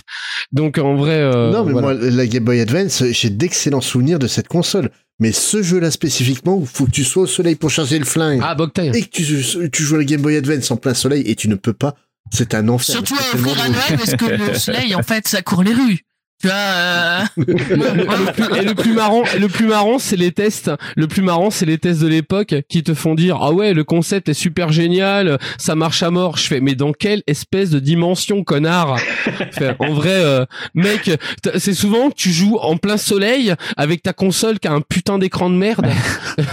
Écoute-moi bien. j'ai passé Nous, tout- on n'a pas 60 J'ai- balles. J'ai passé 4 mois de stage à Saint-Etienne. J'aurais joué à ce moment-là, j'étais pas prêt de gagner. En plus, il y a pas de soleil à Saint-Etienne. Mais nous, accumulé mais non, deux points Winston, de on y est soleil. allé, nous, à Saint-Etienne, on sait qu'il n'y a pas de Ah soleil. non, il y a pas de soleil à. Saint-Etienne. Attends, mais il y avait pire, il vendait des trucs qui se branchaient sur la Game Boy, sur la Game Boy Advance. oui. Ah oui, permettrait tout- d'éclairer ton écran, Oui, oui. mais le truc ça bouffait. les Wormlight. Mais Ouais, ouais, c'est de la Quand merde. t'étais à l'extérieur, c'était l'horreur. La loupe. C'était mais c'était pas con, c'était pas con parce que tu dis, il y a avant euh, sur la Game Boy, t'avais des trucs où il fallait mettre des piles dans la lampe, et tu dis putain, comment expliquer à ta mère que en plus que dans la Game Boy il faut mettre quatre piles, faut encore en mettre deux dans la lampe, bordel de merde. Ah mais je l'avais ça et ça faisait loop aussi. J'avais mais des oui, mais vous, pour la vous- Game Boy. Vous vous plaignez, mais vous pensez aux pauvres petits ouvriers de Big Ben qui sans ça auraient jamais eu de travail, quoi. Parce qu'alors Big Ben, qu'est-ce qu'ils se sont Mais moi, c'est ça moi j'ai méga, moi j'ai méga pensé à eux parce qu'en vrai du coup, euh, moi j'étais propriétaire de Game Gear. Ah ouais. Et euh, comme, comme Ah je mais j'allais en parler. Le pollueur de l'année. ouais. voilà, comme je l'ai dit en conférence, en vrai, il y a une fois, je suis venu en sixième avec ma Game Gear, je me suis baladé avec une banane remplie de piles. Ma mère, elle a pas compris ce que je faisais. ma mère, elle a pas compris. Elle a dit, mais pourquoi tu pars avec autant de piles? Mais maman, je dois finir Sonic 2 à l'école. Elle m'a dit pourquoi? Et euh, je lui dis, mais chut, tais-toi. et euh, elle m'a donné 12 piles et je suis parti et les 12 piles étaient mortes dans la journée. Et ma mère, elle a dit, tu sais, cette euh, console, euh, ça serait bien que t'arrêtes de jouer avec parce qu'en vrai, elle mange la paye de ton père. Et- On va t'acheter un adaptateur secteur, tu vas rester dans le coin là-bas. et ben, et ben, du coup, elle m'a racheté un autre adaptateur secteur de la, ah, parce que j'avais une Mega Drive aussi. Parce que j'étais un peu un bourgeois quand même. Je vois ça. Et euh, enfin, un moins bourgeois, moins bourgeois que le voisin qui avait la Neo Geo quand même. Et, euh, et, et du coup, j'avais ça et je pouvais jouer dans la maison avec la Game Gear. J'étais très content. Je pouvais pas sortir. Ah, mais, mais en plus, euh, mur, Fonz. Non, mais qui a envie de sortir, t'es- T'es t'es comme moi, t'es d'origine portugaise. Tu te rappelles des Ouais. longs voyages en voiture euh, que tu fais. Ah Donc oui. jouer à la Game Gear en voiture pour te rendre au Portugal, mais il te faut une valise rien que pour les piles, quoi. Oui, oui, Ah bah, tu, tu, tu, tu Ah branches la Game Gear sur l'allume-cigare, hein, puis Bah tu ouais, la voiture. alors, hein. cigare, mec. Voilà, voilà, petit, petite histoire perso, voilà, c'est ça. Tu pars avec à peu près 12 piles parce que ta maman est gentille. Donc, t'as fait une heure et demie de trajet et tu dis à ta maman, maman, est-ce que je peux mettre ce truc dans l'allume-cigare? Elle me dit, mais t'as déjà niqué les piles. Je dis, j'ai joué à Sonic 2 avec le son. Et là, Non, mais erreur, erreur. Te Oh, regarde. le fou. Ta, ta mère, elle te regarde, elle fait, mais pourquoi t'as pas mis un casque? Je dis, mais maman, avec un casque, ça bouffe autant les piles. Et elle me dit, ah oui. Non, non, non, non. Tu peux gagner me 20 dit, minutes tu avec vas arrêter et tu vas jouer comme ta, comme ta sœur à compter les plaques de voiture qui passent. Et je dis, ah putain. en vrai, en vrai, j'ai jamais fini Shining Force. J'ai jamais fini Shining Force sur ce truc. Je l'ai vendu, du coup, le jeu. De Parce rage. que c'était impossible. Et sa ah bah mère ouais, d'ailleurs, elle le l'a vendu. ouais, ouais. Ah ben, euh, je crois que ma mère, elle m'aurait euh, désadopté.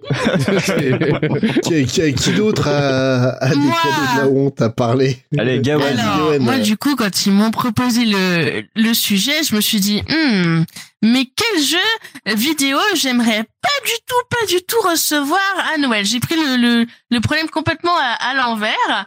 Et là, je me suis dit, ah, c'est vrai que qu'est-ce que j'aime dans les jeux vidéo? Hmm, Manuel Ferrara. Manuel Ferrara, forcément. Animal Crossing, bon bah là pourtant moi, j'étais bien, tu vois. Mais il y a un truc qui trône sur euh, sur mon, mon appart, c'est une grande clé. Euh, hmm, Kingdom Hearts. euh, Oh, j'adore Kingdom Hearts, c'est une de mes grandes grandes grandes grandes passions au niveau des, des jeux vidéo. Et là, j'ai Ah, fait le grand désarroi.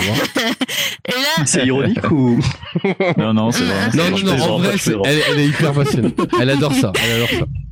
Vraiment, on comprend pas, mais euh, Qui a compris Kingdom Hearts Euh, bah, C'est la passion 5 sur 5. Pas moi. pas moi non pas plus. moi. j'ai du mal encore. Et euh, du coup, euh, je fais ah il y, a- il y en a un nouveau et tout. Je fais ah c'est cool. Ah c'est un jeu de rythme. Et là j'ai pensé et là j'ai pensé à, mes doigts en knacky comme Fonds il aime beaucoup dire. J'ai fait ah j'ai pas le sens du rythme. Mes doigts c'est ah j'arrive pas à avoir des réflexes euh, cohérents. Euh, ça va être sympa. Et du coup il y a Sky Willy. Je fais un petit coucou qui faisait un live sur la du coup sur les premiers jours de de Chain- de Melody of Memory.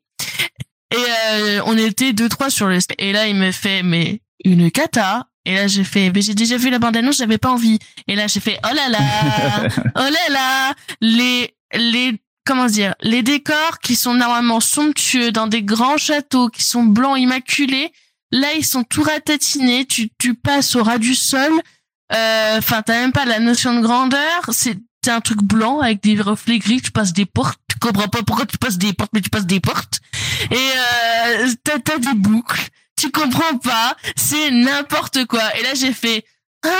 Bah j'espère au moins que les gens on, on fête pas Noël ah bah c'est c'est bien hein, ça m'évitera d'avoir des cadeaux pourris dis donc parce que non ce sera pas possible.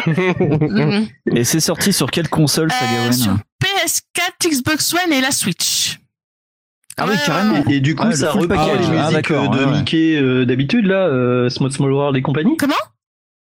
C'est c'est quoi les musiques Alors, du coup oui, de ah, ce alors, jeu ça, c'est- non, alors, les, les... Bah, c'est bien normalement. Alors, attendez, les musiques, en fait, ce sont... attendez, je vais vous expliquer. Pas tous à la fois. Arrêtez de dire des Je vais vous conneries expliquer. Les musiques du coup de Kingdom Hearts sont sont faites du coup euh, en mélangeant du coup les thèmes Disney avec euh, Ah bah avec oui, Square. Enix. Sauf que dans le jeu Melody of Memory, bon, ça aurait été sympa s'il faisait un pêle-mêle de tous les mondes que t'avais visités. Ça aurait été cool. Pirates des Caraïbes, par Voilà, exemple. ça aurait été Voilà. cool, tu vois. Parce que Pirates des Caraïbes, tu le vois sur plusieurs opus, tu vois, de, de Kingdom Hearts. Mais non, qu'est-ce qu'ils ont fait dans le jeu? Ils ont fait, alors, le jeu 1, il était vachement bien. Alors, ils ont fait, alors, tu vas sur le, le truc d'Alice, le monde d'Alice au Pays des Merveilles, un des premiers mondes, et t'as trois, quatre, euh, trois, quatre chansons à chaque fois, tu sais, t'as l'introduction, première phase de, de combat, un peu t'es en suspense, et un peu la cinématique, et le boss. Au lieu de te faire un pêle-mêle de tout ça, eh ben, t'as quatre niveaux. Donc c'est imbitable, et en plus c'est hyper long. Et ils t'ont fait quoi? Ils t'ont fait tous les opus comme ça. Vas-y Kingdom Hearts 1, donc voilà, hop, tu arrives sur cette planète. Bon bah t'as les 4-5 niveaux à faire, c'est hyper long, c'est chiant, c'est répétitif, ça n'a aucun intérêt. Aucun Ah, c'est c'est le ultra mono Ouais, du jeu en fait, ils quoi, ont en fait, fait. Hmm, on a toutes les pistes en wave, on va les copier-coller, en fait, sous Melody of Memory. Allez, hop, je te l'ai mis un peu en rythme. C'est même pas calé en rythme, des fois. Sky Willy, il pétait un câble. Ce n'est pas en rythme. Donc, euh, donc voilà. Tais-toi, Fonz. C'est bien dommage. Donc, euh, ouais. T'es en train de lire Oui, les tu commentaires. m'énerves. Des mecs qui se battent avec des épées. Ah, qui avec leurs clés, des avec leurs clés. Bah ouais, bah c'est. Mec, Et Et en, tu te fais un petit point Bah, c'est américain quoi, avec c'est- tes clés. paf, paf super. C'est.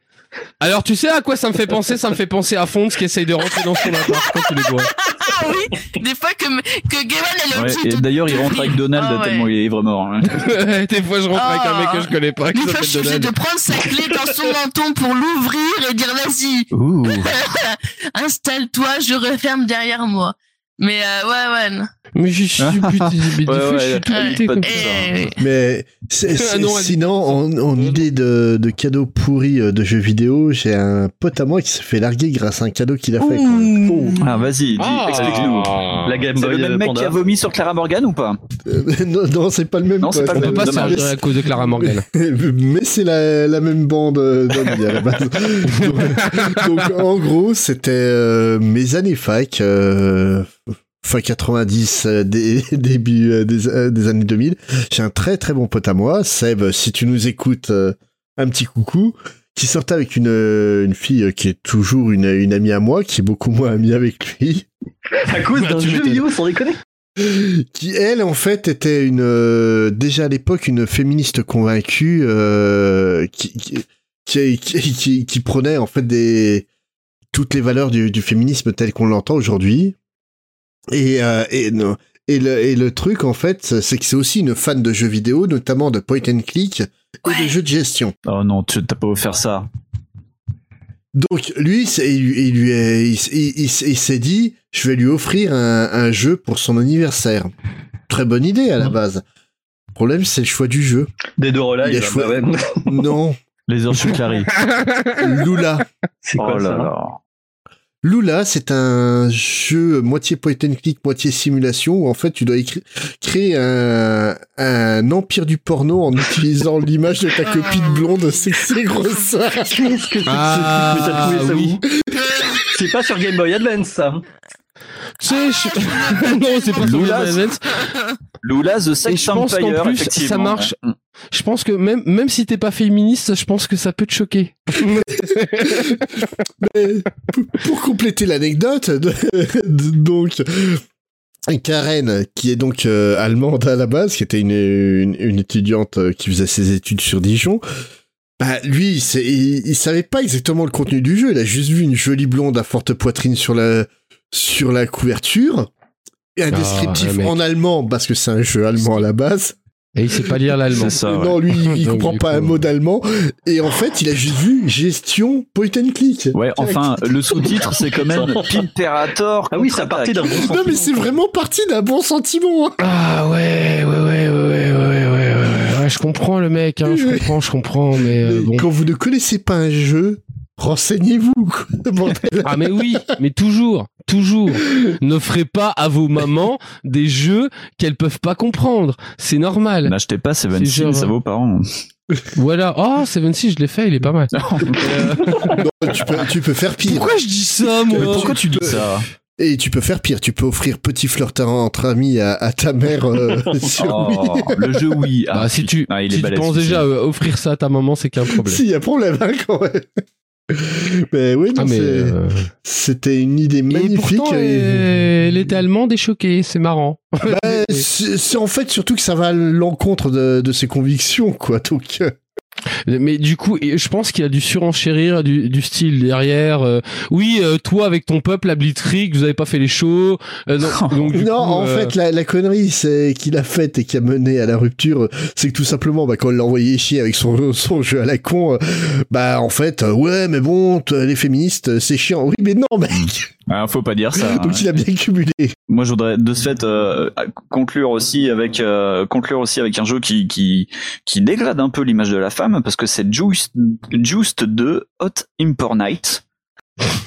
Alors, on avait commencé sur du Fast and Furious, on peut conclure sur du tuning, Fast and. Furious. C'est un jeu de tuning. Euh, Oh, salir l'image de la femme euh, tout de suite. Salir l'image Voilà, du salir tuning, l'image du tuning et, et du jeu vidéo parce que c'est un jeu de 2007 quand même. Oui. Euh, et c'est sous licence euh, Hot Import Night. Fonds, est-ce que tu peux expliquer aux gens ce que c'est Hot Import Night? Euh, ouais, l'import, l'import night, c'est, euh, c'est en, en vérité, c'est, c'est tout ce que comporte le tuning américain. C'est C'est, ça. le NIH. C'est, c'est une branche, c'est, c'est une branche de, de tout ce qui est le sport américain automobile. Et, et c'est vraiment, vraiment sponsorisé par, euh, bah, par tous les mecs qui ont prêté ça, leur ouais. voiture, tous les mecs qui ont prêté leur voiture par dans Ouais. Fast and Furious, quoi. C'est abusé. C'est vraiment, euh, c'est le Import euh, Tuner Night. C'est, euh, c'est le gros mouvement de. C'est comme si t'avais le GTI tuning, euh, mais euh, pour euh, pour les Américains. C'est-à-dire qu'en vrai, euh, nous on est 60 millions, bah eux en vrai il y a 300 millions de Jackie. Et, euh, et c'est ça, le C'est ça, et- Tuner Night. Mec, ils ont des voitures. C'est Et donc euh, c'est c'est incroyable. le c'est la base C'est- en plus de Gran Turismo, c'est-à-dire que tu achètes ta voiture, tu fais tes courses avec ta voiture de base avec un peu d'argent Ah, et après euh, t'achètes euh, un spoiler spare clos, euh, euh, du euh, du matos, un volant en Alcantara et tout et tu peux faire des courses et de la et nitro de la nitro. et tu peux faire tes courses comme dans euh, Fast and Furious, c'est-à-dire que tu paries ta carte grise. Et donc, en bout d'un moment, eh ben, tu l'as un peu dans l'os parce que tu n'as plus d'argent et plus de voiture. Voilà. Et euh, le jeu euh, est quand même très très gênant. J'ai fait ça avec, Sachez euh, avec mon fils de pas. 10 ans euh, un soir euh, pour rigoler. On, on cherche un jeu de voiture. Et en fait, c'est rempli de babes, mais modélisés comme dans les années 2007 et donc c'est pas très joli et ça se déhanche fortement comme dans le premier Fast and Furious et c'est vraiment euh, l'antre du cringe. Voilà. Et sachez que ces enfants Oui. sont ma fierté maintenant. ils sont aussi Jackie que moi. Ils sont aussi, ils sont aussi Jackie que moi et autant attirés par des meufs avec des mini shorts. Voilà. Je, je disais, tu sais, James, ça fait penser au truc qu'il y avait sur TF1 où il y avait tout le temps des sujets genre mon mari fait trop de tuning, je sais pas quoi, et t'avais une psy Ouais. qui arrivait à la fin pour C'est lui parler. confession euh, intime, dire, ah non, il faut faire un peu de pause. Mais euh, Confession intime, oui, voilà. Fait, tu parles tellement de trucs qui me causent. Mais, mais je me rappelle du mec avec sa 405 qui fait descendre sa femme devant le devant le Ah, le dodane pour lui enlever et qui lui fait non t'es trop grosse pour monter dans la voiture parce qu'elle va casser et, et toi tu fais oh, mon dieu mais tu feras jamais ça à l'enfant non mais à la mère de tes enfants tu vois et le mec lui il a aucune race il fait descendre la mère de ses gosses quoi il fait non non non Géraldine descend Et c'est pas le même mec que quand la psy elle arrive elle lui, et qu'elle lui dit oui, si on devait vous, vous dire, vous devez choisir entre votre voiture et votre femme, qu'est-ce que vous faites? Et qu'il avait dit, ah bah, je garde ma Ah bah oui, c'est voiture. fort possible. ah ouais et la femme, elle avait été choquée.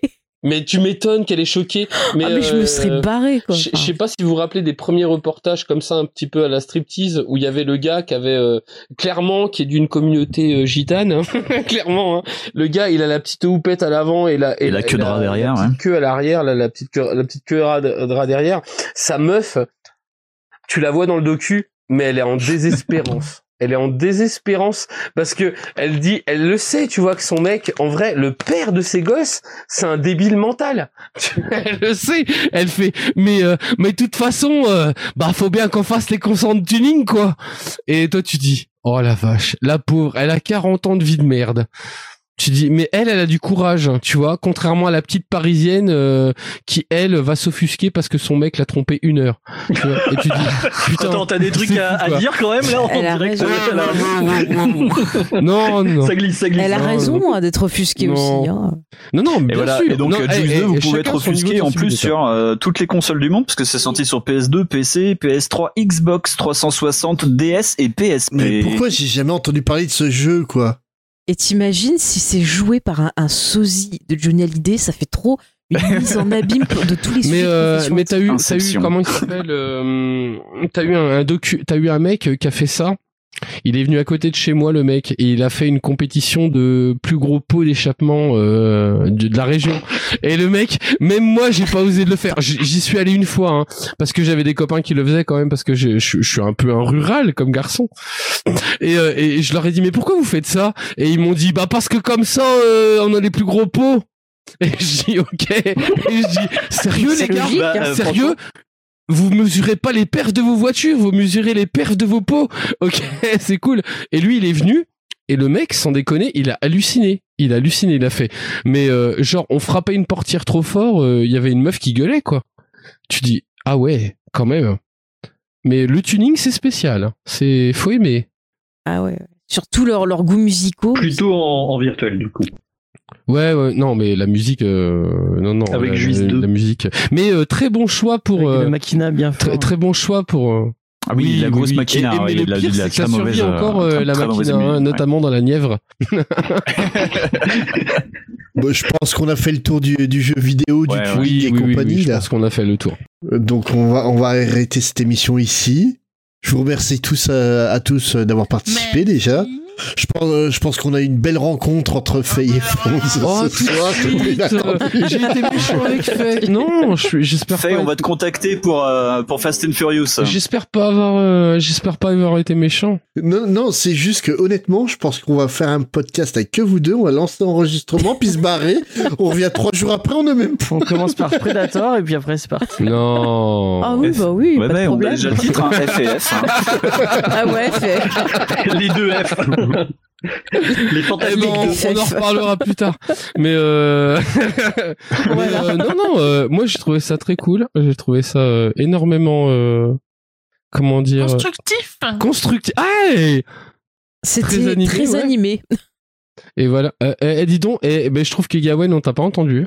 C'est bizarre. Ah bah c'est étonnant ça Tu parlais tellement tout le temps que de toute façon le peu de fois où j'ai essayé de l'ouvrir en fait tu m'as tellement coupé la comme tout le monde Eh, moi, je t'ai pas coupé la parole quand t'as parlé de Kingdom mes couilles, là. Oui bah c'est peut-être la seule fois que j'ai pu l'ouvrir donc oui euh, que tu me laisses la parole au moins une fois Ah, euh, Eh ben, moi, je m'excuse auprès de toute la France et du monde entier. Oui, j'ai trop parlé, ça m'arrive de temps en temps. C'est pas ma faute. Moi, vous me parlez de choses qui me parlent. Est-ce que, Voilà. c'est- pas grave, on était là pour parler que c'est pas ensemble. un peu le travail d'une femme? Oh Oh là là là là Oui, problèmes, peut-être, toi. peut-être, Je cherche le problème, mais problème, c'est mon deuxième prénom. Toi, t'es t'es du genre Ah, à bah, offrir Lula ouais. à, à ta, à ta Oui, femme oui, volontairement. oui. Quoi. Moi, je cherche la merde. En vrai, en vrai, mon troisième prénom, c'est Danger. tu vois Fond de cherche la merde Ouais. danger. Bon, bah, ça, ça explique toute Oui, la personnalité. Non, non, non, non. c'est- Non, non, j'espère avoir euh, pas dit Bon, merde. on va dire. euh, Allez, laisse conclure. Laisse Allez, conclure Space, toi on- Impose-toi Spades. Donc, on va conclure l'émission ici. On va dire au revoir à tous nos auditeurs. Puis, on va se retrouver euh, une prochaine fois pour le même type d'émission. Puis, on espère que nos copains de VHS seront Ah oui disponibles à ce moment-là. Ouais. Ah bah oui. Bah oui, oui. Là, oui. ils ont, ils ont pas pu être là. Parce que c'est des feignants. Problème d'emploi du temps, mais. Aussi. Ils font pas assez de podcasts par semaine, donc mais euh, euh, mais on, on espère qu'ils viendront pour une prochaine fois. Quoi. L'e- L'expérience était chouette, ça a permis de, de faire rencontrer du monde et ouais la, la rencontre euh, Faye ouais, ça m'a bien Ah bon, je sais pas, moi je... on était si exceptionnels que ça, moi je trouve qu'on était bien sympa, Bah on a parlé ouais, plein de euh, choses. Ah oui, ça pour parler, vous avez Non, bien euh, parlé. moi, euh, j'ai été poli. euh, euh, en vrai, euh, Bah ouais, j'ai dit bonjour. euh, et j'ai et- et j'ai même pas dit de la merde. Si j'ai dit de la merde. Non, mais va falloir que tu me. On pas trop Allez, on va laisser Fonds parler, puis on va éteindre la lumière et Moi, non, mais si, j'ai dit de la merde. Mais euh, je suis désolé pour toute la merde qui a été dite par moi parce que en vrai, je la contrôle pas. Don't want a lot for Christmas.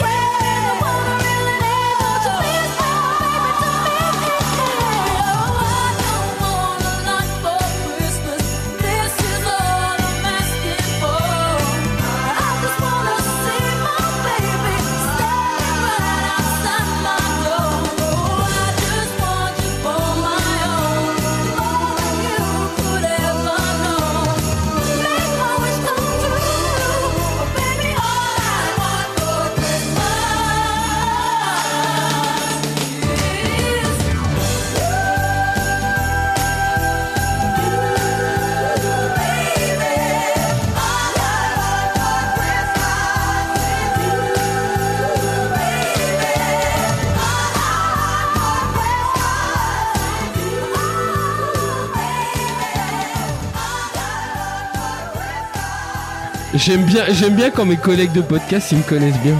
Mais avec, avec Winston, des fois, parce qu'on enregistre chez moi, des fois on se retrouve à- avec une heure à être debout avec les manteaux et les sacs parce que Fonz, il parle.